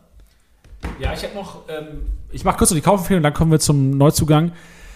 Kiewski hatte ich, äh, Kurczai Uvanov unter 2 Millionen gesetzt, Gommel, ja, ich hatte alles. Okay. Und halt, du musst bedenken, äh, Dekali Behrendt ab einem gewissen Zeitpunkt dann, weil ich glaube, Kiewski schon shaky, nicht krass viel Erfahrung. Ich glaube schon, dass Dekali und Behrendt dann wieder eine Chance haben, reinzurücken. Ja. Finde ich gut, danke Janni. Ähm, einzige ähm, Geschichte, wo ich jetzt noch ein bisschen auf heißen Kohlen saß, war, ich, also, ich habe einen viel besseren äh, oder einen viel schlechteren Blick gerade äh, generell darauf, wie bei denen natürlich die Tests liefen und und Ah, und. links außen, sorry. Neuzugang. Yusuf Oh. Armin links außen bedeutet, dein Gomez hat vielleicht ein bisschen Konkurrenz bekommen oder, oder der Endo. Shit. Aber brauchen die auch, die brauchen da eine Dichte, die brauchen Ja, vier ja. Leute. Aber ich glaube, also jetzt, ja wohl, anderthalb Wochen, boah, könnte eng werden. Wir haben die nächsten Testspiele noch mal im Blick. Hast du noch Fragen, Mensch? Ja, genau, ich habe noch eine Frage. Und zwar, boah, sorry. Ähm, und zwar sind ja Griesbeck und im Zweifel auch Nicolao ähm, auch Kandidaten für eine Dreierkette, oder? Also Griesbeck hat das zum Beispiel letztens ausschließlich in Fürth noch gespielt. Ist das sonst irgendwie in der, also was hast du da so aus der Community dir, dir angehört, angelesen? Ist das auch eine Option, dass einer von denen reinrückt hinten statt Kiewski? Ähm, Habe ich nichts zu gelesen. Ähm, Okay. Ist aber so, dass in Testspielen generell die Doppelsechs durchgängig gespielt wird. Und Okay. auch im Training wurde Griesbeck als Mittelfeldspieler eingesetzt. Aber ich gebe dir recht, letzte Saison in Fürth hat der Viererkette teilweise zentral IV Teilweise gespielt. ja, ja. Aber gut, also ich meine, wenn so nicht getestet wird, wenn man nichts da liest und auch nicht trainiert, also sollte dann relativ safe so sein. Vergesst die letzten 40 Sekunden. Nee, ist ja wichtig. Also ja, ja, aber also grundsätzlich für die Kaderplanung würde ich halt jetzt schon davon ausgehen, so wie du es erstmal hattest. Gut, dann ähm, haben wir unsere ersten vier Teams durch und sind natürlich hier äh, wieder fix unterwegs wie eh und je in der Kombination und machen weiter mit Nürnberg. Ähm, Nürnberg für mich alles schon ein bisschen fixer als bei den, bei den ersten drei, vier Vereinen. Ähm, Martenia sollte im Tor wieder gesetzt sein, auf jeden Fall nach langer Verletzungspause. Ähm, in der Viererkette jemand, der sich in der letzten Saison zum Ende hin sehr in den Fokus gespielt hat. Ähm, Brown auf der linken Seite sollte wieder spielen aktuell. Äh, ga- ganz kurz, geht's euch da draußen auch so, dass ihr, wenn ihr Spieler hört, die ihr gerne gehabt hättet, aber nicht bekommen habt, dass es immer Ja. noch schmerzt? Dabei, da hat ähm, Tusche einen ordentlichen Overpay geleistet, direkt zu Alter. Beginn und da war ich auch 200k drunter oder so. Hätte ich auch sehr gerne gehabt, ist für mich jemand, der auf jeden Fall hohe Kickbase-Relevanz hat jetzt dieses Jahr. Ähm, in der Mitte Marquez Neuzugang sollte gesetzt sein. Daneben einige Verletzungssorgen, einige, die auch gerade erst wiedergekommen sind, Stichwort Hübner und Co. Ähm, deswegen im Moment sollte, sollte Lawrence ähm, nach Testspielaufstellung etc. Ähm, starten. Gürlien wäre eine Option, Neuzugang aus Wiesbaden, ist aber jemand, wo ich jetzt sage, vielleicht ist da bei der Umstellung über, über Marquez auf der anderen Seite, sollte da ein bisschen äh, Erfahrung erstmal rein. Habe ich sogar Infos, Lawrence, Marquez werden starten. Okay, Sehr wahrscheinlich. tipptopp, wissen wir da Bescheid. Ähm, rechts dann Jamra, jemand, der sich im Laufe der letzten Saison auf jeden Fall wieder in die erste Reihe da gespielt hat, ähm, sollte in meinen Augen auch starten, wobei Valentini jetzt im letzten Test, der sehr, sehr stark war, ich meine, Arsenal war es sogar, Ey, Ja. Und ich glaube, Jamra hat in der vermeintlichen zweiten Mannschaft gespielt im Testspiel. Dagegen Arsenal Genau. hat Valentini, war das erste Mannschaft. Genau, ne? genau. Ja. Valentini da gestartet, auch durchgespielt sogar soweit. Ne, obwohl, nee, ich glaube, da verwechsel ich jetzt was. Aber Valentini gegen Arsenal gestartet, deswegen, ähm, also mit Janis Infos, Brown gesetzt, Lawrence gesetzt, Marquez gesetzt. Auf der rechten Seite dann vielleicht im Moment sogar eher 50-50, wenn nicht sogar Valentini mit leichten Vorteilen, oder? Also nach dem Test gegen Arsenal, das, das ist schon, glaube ich, anderthalb Wochen vor Ligastart, so eine Bewährungsprobe ist dann schon ein ordentlicher Fingerzeig. Ähm, Valentini auf jeden Fall auf dem Schirm haben. Und dann Doppelsechs, ähm, Geis, weil auch da ein paar äh, Verletzungsproblemchen hier und da äh, vorhanden sind. Geis für mich äh, ein, einer, der auf der Sechs zum Einsatz kommen wird. Andere Sechs an Handwerker, da habe ich mir aber auch nochmal gegen Arsenal angeschaut. Das war so ein bisschen so ein fließender Übergang teilweise. Handwerker ja auch eigentlich gelernter Linksverteidiger oder zumindest die letzten Jahre immer da eingesetzt und hat realtaktisch haben die, haben die, ja, die Punkte von Brown und Handwerker so ein bisschen ineinander gehangen. Also ich war gar nicht sicher, wer von denen jetzt wirklich den klaren Linksverteidiger und wer den Sechser gegeben hat. Ähm, am Ende des Tages relativ schnuppe, was zumindest die Startelf angeht. Beide werden starten, einer Sechser, einer links hinten. Und äh, ich würde jetzt tendieren zu Brown links hinten, Handwerker 6. Handwerker Ähm, hat ja auch schon letzte Saison teilweise auf der Teilweise agiert, ne? eben, deswegen ja. würde ich auch dazu tendieren. Ich weiß jetzt gar nicht, inwiefern Brown das halt auch spielen kann auf der 6, aber es, es sah halt sehr eng aneinander aus. Es kann aber auch daher kommen, dass du einfach gegen Arsenal sehr, sehr tief standst und dass dann ein Handwerker ähm, rela relativ tief sozusagen auf seiner Halbseite, auf seiner Halbposition da agiert hat. Deswegen, also Brown, Lawrence, Marquez, Jamra oder Valentini, Doppelsechs, Handwerker, Geis. Davor wahrscheinlich die beiden Neuzugänge Okunuki und Hayashi auf der Außenbahn, Daily Zehner. Ähm, und vorne ist jetzt das Problem, dass äh, Nindua die Biege macht, so wie es aussieht. Es scheint relativ sicher zu sein. Ich glaube, es ist noch nicht, also die, die Bekanntmachung steht noch aus, aber da würde ich nicht mehr mit rechnen zum ersten Spieltag, dass äh, Nindua noch Teil des Kaders ist. Und da ist die Frage, entweder geht wahrscheinlich ein Daferner vorne rein, also zumindest was ich so gelesen habe in den Foren, dass er von den, von den echten Neunern, die sozusagen noch im Kader sind, wahrscheinlich die Nase vorne hätte.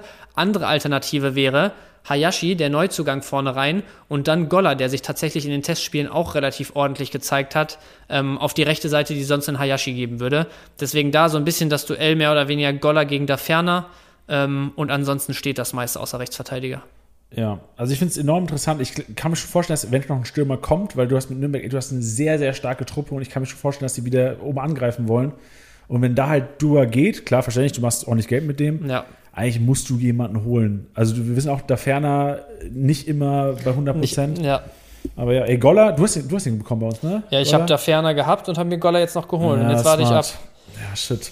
Ja, Goller halt jemand, wo letztes Jahr auch schon gesagt wurde, mit den Anlagen kann das eigentlich echt einer sein für die Liga, ähm, gerade für die Außenposition so. Ähm, und da ferner jemand, wo ich halt eigentlich schon sehe, dass er die Anlagen hat, ne? Ja. Also als alleinige Spitze, der ist recht robust, der ist recht groß, am Ball jetzt nicht, nicht all, also ich will jetzt nicht, klingt jetzt ein bisschen böse, aber nicht allzu schlecht am Ball, der kann schon was mit anfangen als Wandspieler. Deswegen, wenn der wirklich in Form kommt, ich glaube am Anfang der Testspielserie hat er sogar ganz gut genetzt, deswegen wurde er überhaupt zur Option jetzt. Ähm, ja, dann, dann jemand, den man auf jeden Fall mal im Blick haben könnte, aber sind jetzt beides keine Goller da ferner, wo ich sage, holt euch die auf jeden Fall rein. Das Ja. könnten, könnten Leute sein, die halt, ja, ähm, wo man dann kurzfristig sehen wird, ob es gute Optionen sind für den Marktwert. Sind halt auch beide irgendwie zwei, drei Millionen wert, also nicht die all, allzu, großen, allzu großen Schnapper. Wer allerdings ein Schnapper ist, ist in meinen Augen Okunuki auf jeden Fall. Ich muss jetzt nochmal schauen, was genau er wert ist, aber da ist mir aufgefallen, 1,4 Millionen dafür, dass der absolut gesetzt scheint auf der einen Seite. Ähm, auch auf jeden Fall ein Budget, wo ich sage, jo, das, äh, da würde ich euch zu raten, das, das Budget da auf den Kopf zu hauen. Und ansonsten ist es halt wirklich, also so Brown sehe ich sehr relevant, einen Handwerker und einen Geist können von der 6 auf jeden Fall gut punkten. So die klassischen Kickbase-Spieler eigentlich auch, wie man sie die letzten Jahre wahrgenommen hat oder die letzte Saison. Ähm, und was du halt gerade gesagt hast, auf jeden Fall schauen, wie jetzt in den letzten Tests die neuner Position besetzt wird, ob und was da vielleicht noch kommt, weil da, ich glaube, darauf, wo man sich jetzt, jetzt demnächst festlegt, du wirst dich, glaube ich, nicht auf einen Daferner festlegen und dann auf einmal nach ein, zwei Ligaspielen ähm, switchen und dann doch einen Hayashi vorne rein und Golla rechts und so, weil das sind schon zwei ziemlich unterschiedliche Spielertypen, so wie ich das jetzt gelesen und mitbekommen habe. Und da musst du dann dein, dein Spiel auch schon verändern, glaube ich, wenn du jetzt statt einem äh, klaren, großen Neuner da ferner da vorne mit einem relativ variablen, einzelnen äh, Stürmer spielst. Deswegen letzte Tests beobachten, Transfermarkt noch beobachten und je nachdem, wer sich da auf der neuen herauskristallisiert, ist auf jeden Fall auch ein Kauf wert. Schön. Also ich bin gespannt. Ich, ich erwarte sehr viel von Nürnberg und glaube auch, dass sie Kickbase-relevanten Fußball spielen werden, weil einfach viel Ballbesitz da sein wird. Ja. Schön, dann, äh, wir hatten, ich hatte vorne eine ganz geile Überleitung, aber da hast du ein bisschen weiter geredet. Ähm, apropos da ferner. Der ist bei Rostock im Gespräch. Ja, stimmt, hatte ich auch gelesen, aber ja, mach weiter erstmal. Nee, Sache, aber. Ja, ich, ich wollte nur sagen, was ich gelesen hatte, war, dass Rostock irgendwie da ferner und noch irgendeinen Zweitligastürmer Platte im Blick hat, Ah, ja, genau. ich habe doch Rostock gleich. Ja, aber ähm, also das, was ich gelesen habe, hörte sich so an nach dem Motto, haben sie im Blick, aber sind jetzt beide nicht so heiß darauf, äh, auf die Kogge aufzuspringen. Ja, verständlich. Also bei Rostock sind vier, fünf Stürmer sogar tatsächlich im Gespräch, aber dazu kommen wir später. Kommen wir erstmal zur, zum Allgemeinen. Hansa Rostock. Enttäuschende Saison gespielt und auch schon jetzt schwere Rückschläge, apropos Hüsing, Jo. einstecken müssen in der Vorbereitung. Und ich habe mit Tusche telefoniert. Tusche hat tatsächlich mit Alklinike, wo er Co-Trainer ist, gegen Rostock gespielt in der Vorbereitung, hat da ein paar, paar, paar Eindrücke äh, gewinnen können. Deswegen jetzt so ein, so ein gemischtes Ding. Du merkst, Mensch, ich, ich cheate die ganze Zeit. Ne? Ich mache das gar nicht selbst. Ich frage die Ja, ganze Zeit hier aber ich cheate auch. Ich habe die Transferliste offen bei Rostock. Sehr gut. Rostock wird oder würde am liebsten ein 3-5-2 spielen. Problem ist, das Personal in der Innenverteidigung ist momentan nicht da. Deswegen gebe ich euch so ein bisschen einen, einen kleinen Mix mit, wie es aussehen könnte mit Dreierkette und wie es aussehen könnte mit Viererkette. Egal ob Dreierkette oder Viererkette, Kolke wird die Nummer 1 bleiben in der Kiste. Äh, Neidhardt wird sehr wahrscheinlich entweder Rechtsverteidigung oder die rechte Schiene spielen. Ähm, Rosbach, der auch im Training, da wieder Trainingseindrücke aus dem Trainingslager, so der lauteste war, der den Spielaufbau mitgemacht hat, selbst als Hüsi noch da war. Rosbach ist der Kapitän der Innenverteidigung. Ich weiß gar nicht, ob er sonst auch Kapitän ist bei den. Wahrscheinlich nicht. Weiß ne? ich auch nicht genau tatsächlich. Ich glaube aber Kolke war es letztes Jahr, oder? Ja, Kolke macht auch Sinn. Ähm, aber Rosbach ist der lauteste auf dem Platz gewesen in der Vorbereitung. Würde mir als Kickbase-Manager ein gutes Gefühl geben, sagen, ey, ohne den geht er gar nichts hinten. Gerade jetzt, wo Hüsing ausfällt. Hüsing auch Muskelbündelriss wird, ich habe mal gegoogelt, Muskelbündelriss sechs bis acht Sechs, Wochen. acht, ja, ja, hätte ich jetzt auch Genau. gedacht. Und von daher ist äh, die erste heiße Personalie in der, in der IV ein Chor. Ein Chor ähm, seit Hüsing, also Hüsing hat sich verletzt, ein Chor eingewechselt worden, im Testspiel schon direkt eine Kiste gemacht, solider Eindruck. Problem ist halt, nicht erfahren. Er kam, glaube ich, aus Essen, wenn ich es richtig auf dem Schirm habe, äh, jetzt vor der letzten Saison. Und ähm, wird so ein bisschen ins kalte Wasser geworfen. Kann mir gut vorstellen, dass eventuell noch ein IV kommt. Was aber eventuell für den Chor spricht, ist auch die gute Leistung von Ruschke. Ruschke noch nicht in der App, wird aber sehr wahrscheinlich die nächsten Tage dann hinzugefügt werden. Einer, der gelernter äh, Linksverteidiger ist, aber auch in der Dreierkette als LIV agieren kann. Und äh, so doof es klingt, ich fände es einen geilen Mix, um reinzustarten in der Dreierkette mit einem Chor als rechten IV, Rosbach als zentralen IV und Ruschke als gelernten Linksverteidiger, großgewachsen, zweikampfstark, als perfekte Edition, äh, Addition zur Dreierkette. Weil dann hast du, kannst du perfekt. Äh, Problem ist halt, du hast keine, keine Backups. Also du spielst mit einem Linksverteidiger Dreierkette. Ich kann mir vorstellen, dass eventuell noch ein IV kommt. Oder halt aufgrund dieser äh, fehlenden Personaldecke äh, Viererkette gespielt wird. Weil normalerweise Rostock Dreierketten-Team, gerade weil du halt mit Rossipal Neuzugang, richtig guter Eindruck im, im Test, äh, der ins Duell geht mit Schumacher über die linke Schiene. Ähm, viele Rostock-Fans sehen momentan Rossipal vorne. Wäre aus Kickbase-Sicht auch einer der Schnapper schlechthin, weil nur 500k. Und äh, auf der rechten Seite Neidhardt, der defensiv als auch als rechter Schienenspieler agieren kann. Machen wir weiter mit der Doppelsechs Vasiliades Dressel. Geht auch nichts dran vorbei. Vasiliades im Testspiel richtig gute Eindrücke. Ähm, auch im Training einer, der viel, selbst wenn es im 11 gegen 11, viel Ball am Fuß, viel dirigiert, die Steckpässe spielt. Also so ein bisschen der alte Vasiliades von damals, weißt du noch, Bench? Ja, Von damals. von, von damals, wo Bielefeld noch Zweitliga-Fußball gespielt hat. Richtig, der war doch richtig gut bei euch, ne? Ein Jahr lang? Der war, ich fand ihn vor allem in Paderborn stark damals, wo er mit Paderborn sogar aufgestiegen ist. Ja, Das ah, das meine ich sogar. Er ist das- zu euch gekommen, als er ja, mehr so genau, lief, ne? genau. Da, also ja. das, in, in Paderborn war das ein richtiger Wadenbeißer. Also ein richtiger Fighter, wirklich. Ja, äh, Backup wäre da auch Kin Zombie, der auch zentral spielen kann, der aber auch schon offensiv zum Einsatz gekommen ist. Kommen wir, wir gehen jetzt mal von einem 4-2-3-1 aus. Ähm, bei einem 3-4-2 würde dann vorne Pos- Position wegfallen. Pröger ist gesetzt, kann auch als Doppelspitze agieren. Singh auf der 10, einer der Gewinner der Vorbereitung auch bei den Rostockern.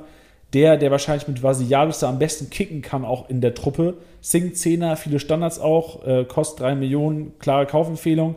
Äh, Ingelsson, der auch äh, letzte Saison schon, na, Bench sieht gerade, Ben- hast du gesehen, wer den hat? Ja, habe ich, hab ich gerade gesehen in der App hier. Wollte ich auf meine Scouting-Liste packen, ist jetzt kein Thema mehr für mich. Ja, kannst du abkaufen. Ja, gucken wir mal. Was, ist, was wäre er dir wert? Ja, das machen wir hier nicht on air, Janni. Okay. nee, ich will ihn auch gerne behalten, weil ich glaube, echt Singh äh, könnt, könnt ordentlich einschlagen da, gerade wenn halt eventuell noch ein kopfballstarker Stürmer kommt. War das ein Draft oder hast du den geholt? Ich habe ihn gekauft. Oh, okay. Auch, ich glaube, fast eine Mio overpaid. Nicht schlecht. Ähm, wie gesagt, war ich schon bei Ingelsson? Ich glaube, ich war schon bei Ingelsson. Genau. Haben wir eingeschrieben. Sollte auch, wenn 4-2-3-1 gespielt ist, äh, gespielt wird, starten. Wenn nicht, wäre er für mich derjenige, der da rausfallen würde, obwohl er eine sehr, sehr starke Vorbereitung spielt. Und vorne gibt es eigentlich nur Hinterseher. Das ist Wahnsinn. Es Ne? gibt noch Güler, wenn ich mich richtig entsinne. Äh, Güler, aber noch nicht Zweitliga-ready.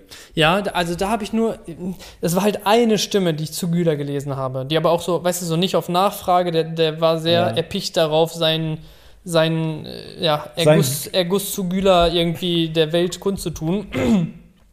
Ich weiß nicht, wie viel man jetzt auf diese einzelnen Meinungen geben kann und wie sehr der Intuit ist, aber der meinte von wegen, ja, was so Trainings, Vorbereitungseindrücke und so sind, ähm, und auch mit der, mit den Stats aus der letzten Saison im Background, der hat, glaube ich, irgendwie für Wuppertal oder so, meine ich, 20, 25 Hütten gemacht. Also der hat eine starke letzte Saison gespielt. Das war natürlich dann, ja, müsste Regionalliga, vierte Liga sein.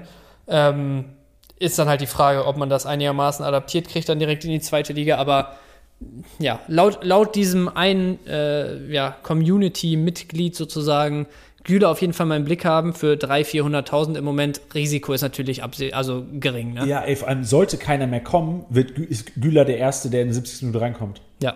Also sollte wirklich kein da ferner, kein Uwusu, nee, Uwusu war, glaube ich, bei bei Braunschweig. Braunschweig im Gespräch, verwechsel ich die Stürmer schon. Sollte kein anderer Stürmer mehr kommen, dann sicherlich Güler einer, der da seine Spielzeit 20, 50 Minuten oder 20 bis 30 Minuten Spielzeit bekommen sollte und sollte hinterher die Kisten vorne nicht machen, Dann Äh, geht das ganz schnell. geht das ganz schnell. Wir haben es gesehen, wie letztes Jahr bei Rossi abgegangen ist. Gut zusammengefasst, Rossi Pal Kaufempfehlung, Singh Kaufempfehlung, Hinterseher, weil auch unter 2 Millionen sollte kein anderer Stürmer kommen, wird er starten und ein Koa und Ruschke, wenn er in die Tage in die, App kommt, auf jeden Fall Gamble-Objekte. Ja. Hast du eine Frage? Oder? Ruschke, nee, ich wollte nur nochmal anmerken, Ruschke sollte auf jeden Fall auch heute oder morgen dann arriven. Nach den, nach den letzten Testspieleindrücken sollte das passieren. Sehr gut. Dann gehen wir weiter zu Fürth.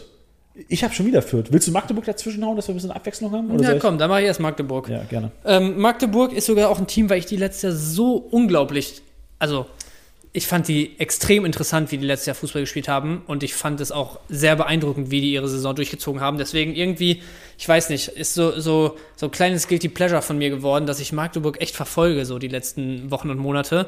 Ähm, da war natürlich der Pollersbeck-Kauf dann direkt ein Nackenschlag für Reimann, der arge Probleme jetzt die ganze Zeit. Ich meine, es ist Schambein, äh, Schambein bei ihm oder Adduktorengegend, irgendwas in die Richtung. Ähm, der aber jetzt seit Anfang Trainingslager im Prinzip pünktlich zum Trainingslagerauftakt wieder vollständig fit war.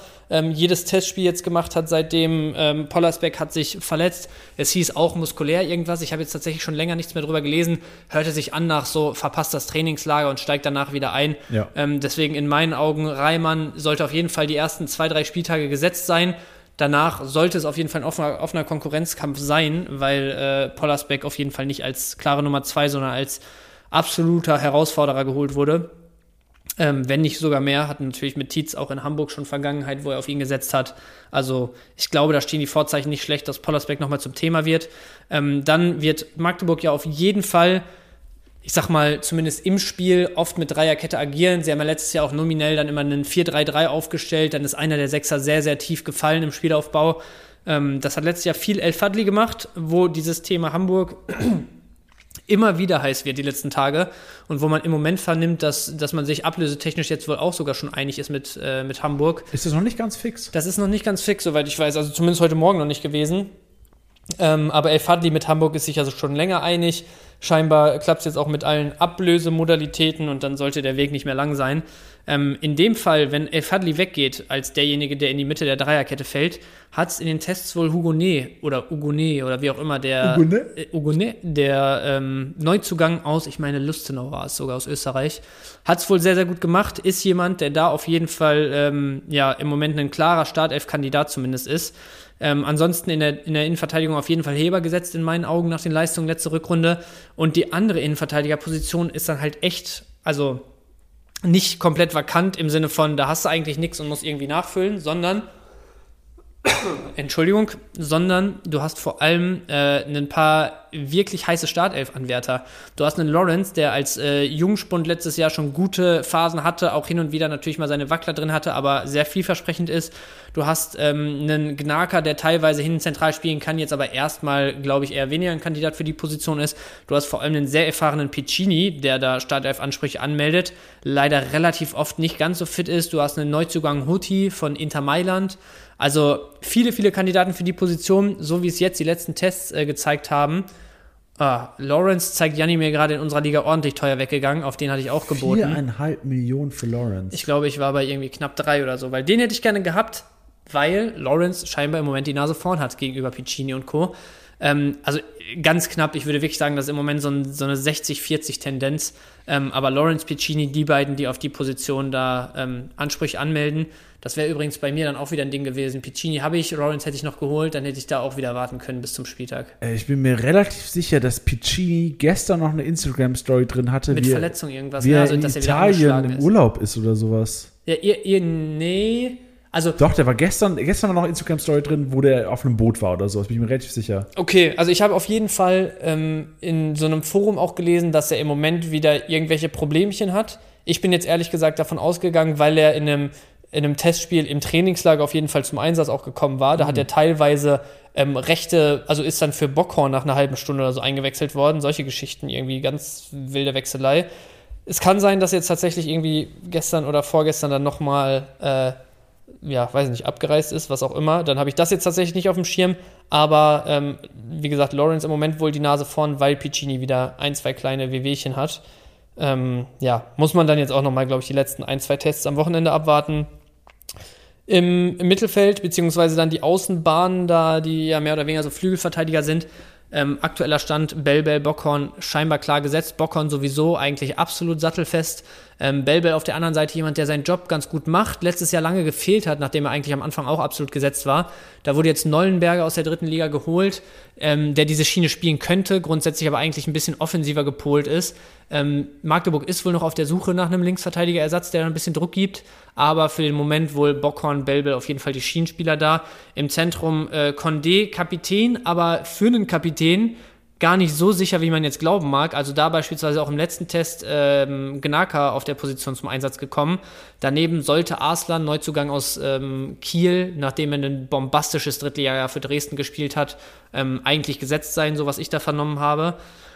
Und in der Offensivreihe Artig, absoluter MVP-Kandidat aus der Truppe. Für mich sogar jemand, der generell Top-10-Kandidat dieses Jahr wieder ist. Ähm, der absolut gesetzt. Auf der anderen Seite hat Cheka zum Ende letzten Jahres sehr, sehr gute Auftritte gehabt. Ähm, könnte im Moment ein bisschen die Nase vorne haben gegenüber Nollenberger, den ich eben schon einmal kurz genannt hatte. Der hat jetzt im letzten Test tatsächlich gescored, ist da auch gestartet. Ähm, also da auch wieder so ein bisschen ja, ähm, ein bisschen Unsicherheit in der Position. Aktuell würde ich tatsächlich noch sagen 70-30 Cheka, 60-40 Cheka. Und die Stürmerposition ist gerade für Kickbase eine extrem interessante. Magdeburg hat im Prinzip nur zwei Neuner im Kader. Es gibt immer die Möglichkeit, mal einen Artig durch die Mitte vorne zu bringen. Ist jetzt auch im Testspiel einmal passiert. Ähm, ist aber, glaube ich, nicht eigentlich so das Mittel der Wahl für Tietz. Er will, glaube ich, schon einen klaren Neuner dann haben in dem System.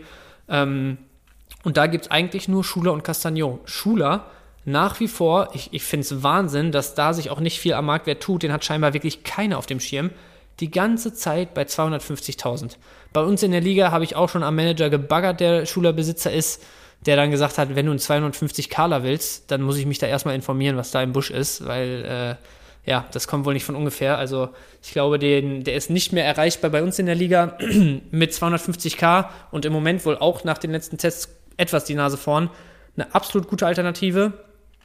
Oder Castagno, der mit 1,5 Millionen auch noch ein Schnäppchen ist, wenn man ehrlich ist. Gerade zu Beginn der Vorbereitungsphase hat er, glaube ich, in den ersten drei oder vier Spielen jedes Mal geknipst, mindestens einmal. Ist halt echt jemand, der für mich auch letztes Jahr schon gezeigt hat, dass er Qualitäten für die Position auf jeden Fall hat, dass er Magdeburg fit wirklich weiterhelfen kann. War jetzt halt lange wieder raus, muss sich wieder rankämpfen. Aber ähm, Schuler Castagno, dann um da den Übergang zu schaffen, auf jeden Fall zwei Kaufempfehlungen für mich bei den Preisen. Äh, Bockhorn, Bellbell stand jetzt dann auch, weil das sind wieder zwei, die auf jeden Fall Betrieb da über die Schienen machen werden, in, dem, in der Philosophie von Magdeburg. Ähm, Artig, ganz klare Geschichte. Und abhängig vom El Fadli-Abgang, Ugonet auf jeden Fall auch. Schön. LV Magdeburg auch wieder mit äh, vom Spielstil her sowas von Kickbase relevant. Also daran wird sich nichts ändern. Ja. Interessante Personalien kommen wir jetzt zu, äh, zu Fürth, zum Kleeblatt. Und bei Fürth ist es so, dass ich mir auch vor allem das Testspiel gegen, Fürth, äh, gegen Zürich, das war letzten Freitag mal genauer angeschaut habe. Ähm, generell zu Fürth muss man sagen, herbe Abgänge, äh, Raschel, freut mich, zum FCK gekommen, wird da auch sehr, sehr wahrscheinlich Stammspieler, werdet ihr nächste Woche Dienstag mehr zu erfahren. Äh, dann ist Griesbech, haben wir auch schon drüber gesprochen. Wer ist noch? Da sind einige auf jeden Fall weggegangen. Egal, ist ja auch Schnuppe. Wir, wir werden mit denen arbeiten, die da sind. Und da sind, denn äh, es sind viele Leute ausgeliehen worden, Urbig. Urbig aus Köln wird sehr, sehr, sehr, sehr, sehr, sehr, sehr, sehr wahrscheinlich, 99 Prozent, die neue Nummer 1 bei Fürth werden und Urbig für 3 Millionen momentan noch. Ich weiß nicht, gibt es einen größeren Schnapper sicherer Keeper mit Upside Urbig bei Regensburg schon krass gepunktet letztes Jahr teilweise. Ja, ja, also für mich absoluter No-Brainer. Ja, ich glaube, Tuscher hat bei uns in der Liga 8 Millionen für den bezahlt oder sowas. Ja, ja, ne? der hat ordentlich reingelangt. Ja, ihr, ihr merkt Aber schon, ist, Alter. ist ein Preis, wo ich sage, also Ja, ich würde würd mich jetzt nicht beschweren, Ja, wenn ja. der Urbig 6,5, 7 Millionen Safe. hätte. Trotzdem ist halt, du musst über Ja, den Schatten springen für jemanden Klar. 8 Millionen zu zahlen, der 3 Millionen wert ist. Absolut. Gut, ähm, das war relativ easy. Jetzt wird es ein bisschen schwerer, denn eigentlich sollte ähm, ein Haddadi gesetzt sein. Eigentlich sollte ein Michalski klar gesetzt sein. Problem ist, Erstgenannter spielt die schlechteste Vorbereitung seines Lebens. Und äh, deswegen ähm, gehe ich, mal die Aufstellung durch, wie ich sie jetzt prophezeien würde, ähm, vor allem mit einer möglichen ähm, Dreierkette. Denn im Testspiel gegen Zürich wurde zuletzt mit Haddadi, Jung, Itter gespielt. Wenn dann Michalski wieder fit ist, ich glaube, Michalski hat so kleine Wehchen gehabt, ist auch schon längst wieder im Training, sollte auch ready werden für den ersten Spieltag, sehe ich eine Dreierkette aus Haddadi slash Dietz, Maximilian Dietz, 250k-Spieler aus der, hast du ihn geholt, oder was? Mhm. Ja, Bench hat die alles, wusste ich gar nicht. Äh, 250k-Spieler von für zwei hochgekommen, spielen eine überragende Vorbereitung bis jetzt. Haddadi Dietz, also klingt jetzt vielleicht ein bisschen weird, aber ist vielleicht, ich, ich finde, nach den Aussagen nach dem Zürich-Spiel 50-50, hör mal auf zu nicken, Digga. Gimme more, gimme Gib mir more. ich muss aufhören, Bench anzugucken. ähm, Jung finde ich interessant, kann mir gut vorstellen, aber statt, dass statt Jung Michalski zentral spielen wird und Luca Itter als LIV. Das heißt, du hast mit Itter einen, der gerne mit nach vorne geht. Das heißt auch Michalski, ähm, Haddadi slash Dietz, wenn jetzt nicht die krassen Rohpunkte im Offensivspiel, aber trotzdem, vor allem Michalski, kopfballstark ähm, und Dietz für 52k, ey, wenn er 40 Punkte macht, da seid ihr auch happy mit.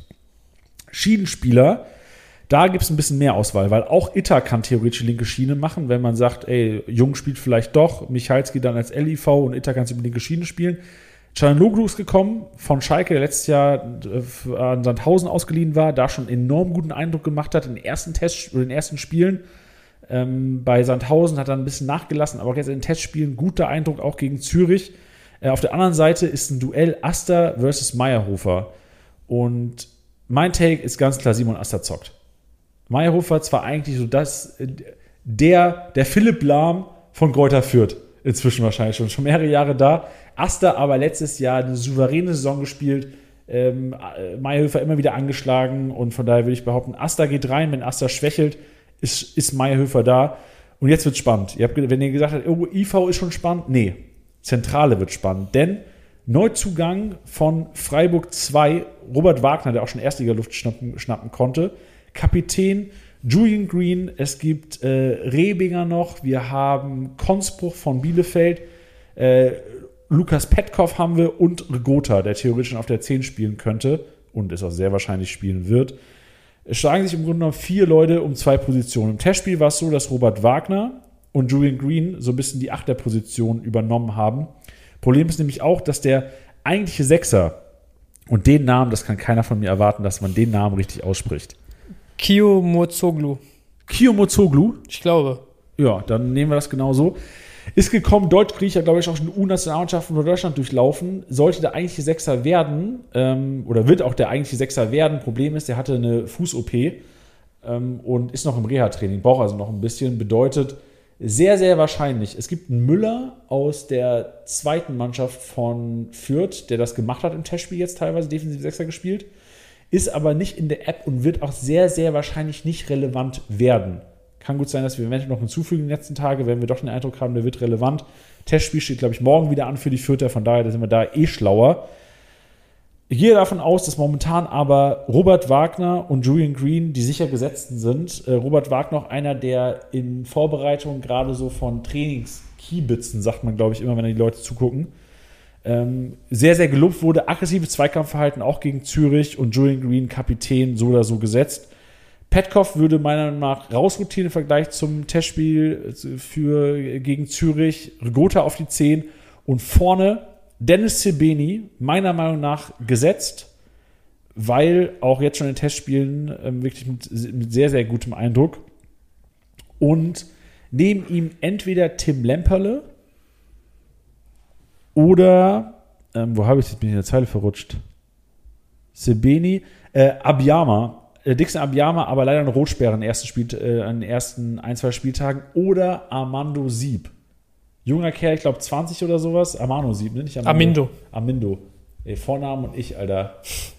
Ähm, Sieb auf jeden Fall auch eine Variante. Also Sebeni sehe ich over Lemperle, Lemperle aber noch over Sieb. Abiyama in Testspielen auch jetzt genetzt, zweimal, glaube ich, aber hat leider Rotsperre am ersten Spieltag. Deswegen für den jetzigen Zeitpunkt nicht relevant, wenn ihr einen 12. und 13. Kaderplatz offen habt. Dixon Abiyama kann man sich einpacken, falls Lemperle nicht einschlagen sollte. Ja, passt. Und dann Kaufempfehlung, Urbich, Dietz zu bringen. Dietz, Sebeni. Ja, und Julian Green auch zu teuer schon. Robert Wagner auch für 4 Millionen. Weiß nicht, ob der so krass gut Kickbase punkten wird. Ähm, Ja. Finde ich gar nicht so uninteressant, Ja, ähm, weil ich auch glaube, dass diese Dreierkette mit Itter als LIV eine Variante ist. ich finde halt bei, bei Fürth musst du vor allem auch abwarten, wenn Kio Mozoglu wirklich wieder zur Alternative wird und das so ein klarer Sechser ist, wie du Ja. meinst. Safe, dann wird, Dann wird halt einer der. Ten, äh, und dann wird Ja. vor allem der andere, der mit ihm das, das Zentrum bekleidet, halt echt jemand, der viel, viel äh, mit Ball in der gegnerischen Hälfte unterwegs sein könnte. Ne? Ja. Müsste man dann halt abwarten, wie gespielt wird. Solange du halt nicht diesen klaren Sechser wirklich hast oder da aushilfsweise irgendwie rumbasteln musst, Ja. kann ich es mir halt gut vorstellen, dass so ein bisschen die defensive An Verantwortung auf ein paar Schultern verteilt wird und dass da dann wirklich geschaut werden muss. Aber das, das ist eine Position, wo ich mir vorstellen kann, erste ein, zwei Spieltage wird ja noch kein Thema sein, werden die Punkte im Zentrum nicht da sein. Und wenn dann die ersten voreiligen Manager da anfangen abzustoßen und gesprächsbereit zu, äh, bereit zu werden, dann könnten das wirklich nochmal ein, zwei Switches sein, wo man sagt, ey, bei mir haben vielleicht ein, zwei Personalien nicht so funktioniert, wie ich es mir Ja, vorgestellt habe, da nochmal ein Gamble eingehen. Ja, gut, guter Punkt. Ähm, und vor allem kann man, glaube ich, auch ableiten, dass ähm, sehr wahrscheinlich Müller aus der zweiten von Fürth nicht starten wird am Ja, ersten ja. Spieltag. Und ähm, sollte der Kollege äh, Kiom, sagen wir mal Namen, Kirozoglu? Kier Monzoglu, ähm, wird er sehr wahrscheinlich nicht ready sein zum ersten Spieltag. Ja. Bedeutet Dreierkette, solange bis er nicht ready wird. Und dann eventuell Viererkette mit klassischer Raute, weil Raute ist eigentlich das, was Fürth spielen will. Ja, ja, ja, eigentlich schon. Ja, sehr gut. Ich glaube, haben wir Fürth auch ganz gut hier zurande gebracht. Und kommen zum Grand Final für heute. Und da wird es auch nochmal sehr interessant. Ich, also, als ich mir das gestern Abend angeschaut habe, ich weiß nicht, ob es dir auch so ging, Janni, ich war überrascht davon, wie unklar und wie variabel einige Vereine noch bezüglich der ersten Elf unterwegs sind, obwohl wir halt faktisch, also ich meine, du hast heute, also sagen wir mal, du hast noch eine klare Vorbereitungswoche. Ab nächsten Dienstag, Mittwoch oder so geht es dann vor allem darum, nochmal ein paar Mechanismen und so für den ersten Spieltag reinzukriegen. Deine erste Elf sollte größtenteils wirklich stehen und so. Deswegen, ich bin sehr, sehr überrascht, dass da so viel noch so, so unklar ist. Unter anderem auch in Hannover. 3-4-1-2, also Dreierkette sollte auf jeden Fall wieder das, das, ja, die Formation der Wahl sein. Zieler braucht man nicht drüber reden. Dann geht's aber direkt schon los. In der Dreierkette. Also Neumann, für mich der Einzige, der da absolut gesetzt ist im Moment. Normalerweise, wenn gar nichts mehr passieren sollte personell, dann wäre Börner ziemlich sicher derjenige, der den mittleren Innenverteidiger gibt. Und auf der halblinken Position hat, ja, ich würde fast sagen, wieder erwarten, ähm, Eze, der Neuzugang und eigentlich klare linke Außenverteidiger von Wien Wiesbaden, ähm, oft die Halbposition gespielt. Scheint aufgrund der Vorbereitungsspiele auch wirklich eine ernsthafte, eine ernsthafte Alternative da zu sein. Ist spät langsam, gell? Ist spät langsam, wirklich. Ist vor allem lange. Ähm, scheint eine ernsthafte Alternative da zu sein. Deswegen, falls nichts mehr passiert, würde ich tatsächlich Neumann, Burner, Eze predikten. Ähm, ich glaube, wir haben aber mittlerweile fast alle mitbekommen, dass da das Halstenberg-Thema ganz, ganz heiß geworden ist. Und es sieht sehr danach aus, dass Halstenberg auch in Hannover tatsächlich unterschreibt. Wenn Halstenberg kommen sollte, war mein erster Impuls, okay, dann macht der halb links als Linksfuß viel Spielaufbau über die Seite, so ein bisschen der, der Guardiol, den, also das, was Guardiol letztes Jahr in Leipzig am Anfang gegeben hat, ähm, macht, Leip äh, macht Halstenberg dann in Hannover. Was ich aber dann gestern Abend viel gelesen habe, war, dass ähm, Eze es im Moment so gut macht als, als Linksfuß und dass man vor allem ja bei Burner so, so ein bisschen, so ein paar kritische Stimmen mitbekommen hat, dass vielleicht ein Halstenberg sogar einfach den Organisator hinten rausgibt aus der Mitte und äh, Burner sozusagen aus der Dreierkette weicht. Ist jetzt auch eine sehr vage These. Es sind einfach nur zwei Szenarien, die ich euch so mit an die Hand geben will. Entweder Ese oder Burner könnte dann rausrotieren. Deswegen, wenn Halstenberg kommt, Halstenberg Neumann safe, egal ob Drei- oder Viererkette. Eigentlich ist aber zu 90% Dreierkette. Ähm, und dann Ese oder Burner dazu. Tendenz sogar aktuell Ese. Janni hebt die Hand. Ich habe eine Frage. Was ist mit RMB? Der ist doch eigentlich auch. RMB wurde auch am Anfang gesagt, also wenn Halstenberg nicht kommt, dass ähm, der eigentlich der erste Mann für die Dreierkette halblinks war. Das durch die Testspieleinsätze von Ese es aber wirklich so aussieht, als ob der einfach klar die Nase vorn hat. Ist, also würde ich auf jeden Fall jetzt auch nicht direkt für wahre Münzen nehmen und auf jeden Fall die letzten Tests mir nochmal anschauen, weil so wie der in Wien Wiesbaden gespielt hat, ist das halt auch, also für mich eher sogar ein Flügelverteidiger, Schienenspieler als ein Innenverteidiger. Und dann finde ich das sehr, sehr gefährlich, wenn du den wirklich in der Dreierkette da auf der Seite einsetzt.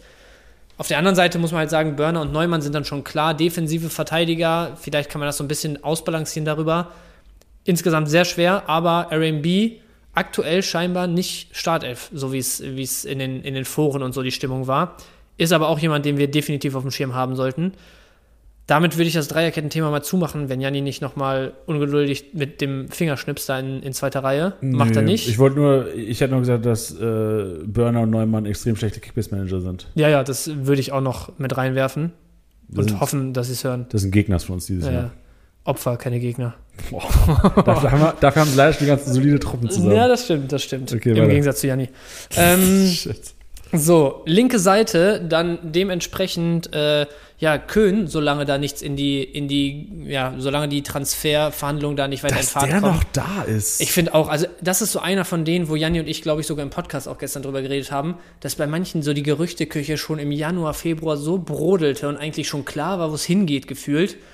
Und es passiert einfach nichts. Und bei Köhn ist es genauso. Irgendwie ist auch mittlerweile nicht so, dass man hört, ja, die bieten das und äh, hier Hannover will mehr und keine Ahnung was. Es ist einfach nur Stillstand, was man wahrnimmt. Also vielleicht machen sie es auch einfach gut so, ne? kann ja auch sein, aber man bekommt echt wenig mit und auch unter eingefleischten Hannoveranern wird mittlerweile, also äh, sind Stimmen mehr oder weniger zitiert, so, ja, ähm, sollte Köhn tatsächlich bleiben, sieht so und so aus. Also mit, es wird als ernsthafte Alternative mittlerweile gesehen, dass da einfach kein Transfer mehr zustande kommt. Dann Köhn halt ganz klar linke Schiene. Ähm, Christiansen, Neuzugang aus Fürth, wo wir eben bei den Fürther Abgängen waren, ähm, scheint auf jeden Fall im Zentrum erstmal gesetzt zu sein bei Hannover. Neben Kunze oder Besuschkow, der jetzt auch im letzten Test gestartet ist, ähm, im Laufe der Rückrunde ja immer mehr so zu seiner Rolle in Hannover gefunden hat, nachdem er mit großen Ambitionen oder großen Hoffnungen auch geholt wurde. Ähm, insgesamt aber sieht schon eher nach Christiansen und Kunze im Zentrum aus. Ähm, rechte Seite dann Moroja oder dem, der scheinbar auch im Moment wieder zur Alternative wird. Gerade wenn äh, wir über Dreierkette sprechen, dem derjenige, der da vielleicht defensiv so ein paar mehr Defizite hat und äh, oder generell ein paar Defizite hat und ähm, in dem System, so wie wir es erwarten, eher Chancen hat, als wenn es dann doch irgendwie eine Viererkette hinten raus wird. Ähm, da aber auch leichte Vorteile wohl für Moroja erstmal noch. Auf der 10 stand jetzt ziemlich klar Schaub. Hat eine gute Rückrunde gespielt, hat gute Scorer geliefert, ist in der Rückrunde eigentlich der Schaub gewesen, den wir von Anfang an erwartet haben letztes Jahr nach seinem Transfer aus Köln.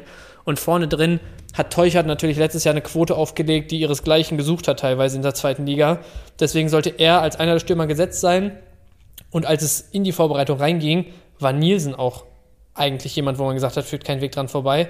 Hat jetzt eine nicht besonders starke Vorbereitung gespielt. Ich habe da auch ein, zwei Leitl-Zitate aus dem Training gelesen, wo es dann irgendwie hieß, von wegen, beschäftigt euch mal mit Fußballspielen und keine Ahnung was. Also da ging es auf jeden Fall gut zur Sache und Nielsen ähm, ja, anscheinend nicht mehr so ganz gesetzt. Tresoldi dem entgegen, letztens doppelt genässt in einem 120-Minuten-Test, ganz gute Eindrücke wieder geliefert, ist halt schon eigentlich noch jemand, wenn man den, den Stimmen in, in der Community Glauben schenken mag, dass ja, der eher behutsam weiterhin rangeführt werden soll, wo man letztes Jahr so ein bisschen das Gefühl hatte, ihn, ähm, dass man Gefahr läuft, ihn zu, zu verheizen, bringt großes und viel Talent mit, ähm, hat dann irgendwie nicht so richtig Fuß gefasst, gerade scorertechnisch in der Liga.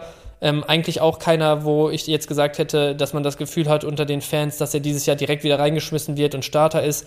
Deswegen Tendenz auf jeden Fall Teuchert gesetzt. Nielsen schon ziemlich sicherer zweiter Stürmer.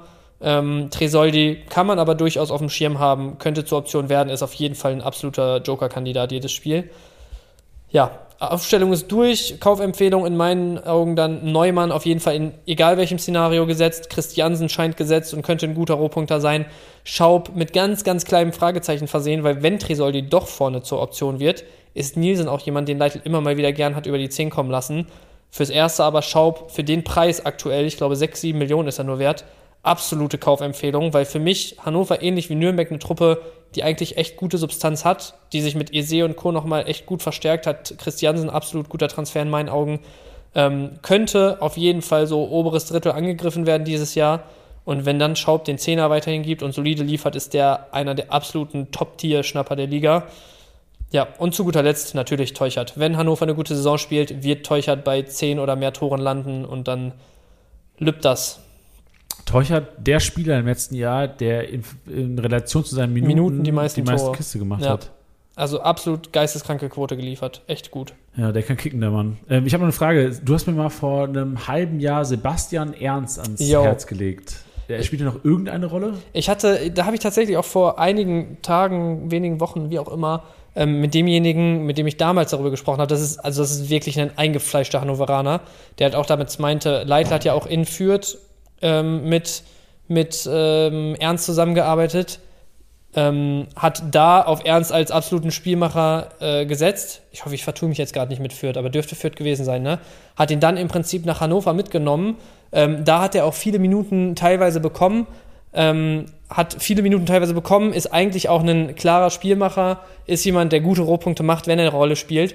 Aber dadurch, dass du jetzt halt Christiansen noch dazu geholt hast, dass Kunze sich jetzt wirklich richtig akklimatisiert hat, dass Besuschkow sich akklimatisiert hat, ist das, also ist die Konkurrenz so hoch, dass derjenige, der mir damals auch gesagt hat, ey, das ist einer, der, der kommt auf jeden Fall, dass der gesagt hat, ist vielleicht sogar einer, wo ein Wechsel nochmal zum Thema werden könnte. Wenn der Zweitliga intern zu einem Team wechselt, wo man sagt, der startet, dann absoluter No-Brainer in meinen Augen wieder, weil ich habe den natürlich dann auch spielerisch ein bisschen Blick gehabt. Also, wenn ein Ernst nach Braunschweig geht, dann würde ich da auf jeden Fall doppelten Marktwert zahlen, sage ich, wie es ist. Ähm, aber für Hannover jetzt im Moment war auch so der O-Ton von ihm mehr oder weniger, kann immer zum Thema werden, weil es einfach ein geiler Zocker ist, aber für den Moment scheinen da andere die Nase vorn zu haben. Verrückt. Was ist eigentlich mit Sebastian Kerk inzwischen? Vertragslos, ist ausgelaufen in Hannover, wurde nicht verlängert. Ey, dass da nicht die, Vertra die Vereine raufjumpen, verstehe ich nicht. Tja, Auf geht's Lautern. ja. Holt Boah, zurück. Kerk wäre echt jemand. Also, wenn du, wenn Clement nicht ins System passt und dann mit Kerk einen anderen ja, geilen Standard aber wir spielen diesen. Ihr, ihr werdet nächste Woche, nächste Woche ist der erste Verein, über den wir sprechen, der FCK. Und da werdet ihr schon sehen, dass ähm, das System eigentlich für kein Kerk und Clement gemacht ist momentan. Mehr dazu aber nächste Woche. So, Wirklich Cliffhanger. nicht. Ja, Schön, Mensch. War doch, ey, Bench und ich haben so gedacht, oh, lass da fünf Minuten über jeden Verein reden. Pustekuchen. Wie lange haben wir? Ja, eins, äh, 90 Minuten haben wir fast voll. Alter. Ja, Janni, es, es werden harte Podcast-Aufnahmen dieses Jahr. Ja, Mann. Aber geil. Ey Leute, ihr müsst Spaß. früher feiern, aber ich weiß nicht, in welchen Situationen. Oder fahrt halt Umwege. So, wenn ihr es im Auto hört, auf, dem, auf der Heimfahrt von der Arbeit. Vielleicht seid ihr auch einfach Pendler. Einzige Situation im Leben, wo Pendler sein zum Vorteil wird, auf jeden Fall. Ja. Gut. Schön, hat aber Spaß gemacht. War anstrengend auch, Alter. Ja. Weil es Aber halt, auch- war geil. weil es halt auch nicht so ein Dialog war, es war eher so ein Vortrag. Ja, ja, ja. Ja, wirklich. Hätte ich jetzt noch hier so einen, so einen kleinen Pointer gehabt, dann Ja. hätte ich mich wie in der Uni gefühlt. Schön. Danke, dass ihr dabei wart. Nächste Woche gibt's, ich lese einfach nochmal vor, weil es irgendwie geil ist, auch seinen Lieblingsverein vorzulesen. Den ersten FC Kaiserslautern, der von mir vorgestellt wird. Dann äh, Kiel wird auch von mir vorgestellt. Dann auch der KSC wird auch von mir vorgestellt. Paderborn vom Bench, Pauli, St. Pauli vom Bench, Düsseldorf mache ich, der HSV vom Bench, Schalke von meiner Wenigkeit und HOH, Hertha BSC von Bench. So sieht's aus. Was, was glaubst du, wer wird Zweitligameister? Boah, für mich hat die größten Chancen, wenn noch ein geiler Innenverteidiger geholt wird, Schalke. Du meinst geiler Innenverteidiger für Kaminski? Für Nee, Kaminski sehe ich sogar gesetzt, aber ich finde, du brauchst daneben jemanden, weil, also ganz kurz, damit die Antwort Sinn macht, Schalke wird dieses Jahr sehr, sehr viel den Ball haben in meinen Augen, wird sehr dominant spielen und ein Kaminski ist keiner, der eine gute Konterabsicherung liefert. Du brauchst daneben eigentlich einen Spielertyp Jens vom letzten Jahr, der ein gewisses Tempo mitbringt, der Mickey van de Veen. ja, also wenn du den kriegst, dann ist das der perfekte Ja, okay. äh, Verteidigerpartner da für Kaminski. Aber jemanden, der gar nicht mal unbedingt der, der übertriebene Schrank- und geisteskranke Zweikämpfer ist, sondern einfach jemand, der ein Spiel aufbauen kann von hinten, weil das sich bei Kaminski nur limitiert, der wirklich mal ne, ein bisschen den Ball treiben kann und der vor allem tiefe Wege nach hinten wirklich mal äh, mitgehen kann mit den Konterstürmern. Ja, Leute, ihr merkt gerade, man darf Bench keine Frage stellen, wenn man den Podcast äh, Beenden beenden, möchte. Ey, mehr, die Diskussion fangen wir einfach am Ende des nächsten Podcasts an, wenn es um, um Schalke geht. Ja, machen wir. Geil. Schön, Bench, hat Spaß gemacht. Mach's gut. Bis, Bis nächste, dann. bis Ciao, nächste ciao. Woche. Tschüss. Ey, und morgen, für alle auch Erstliga Manager, morgen geht Club-Podcast los. Geil. Ich bin heiß.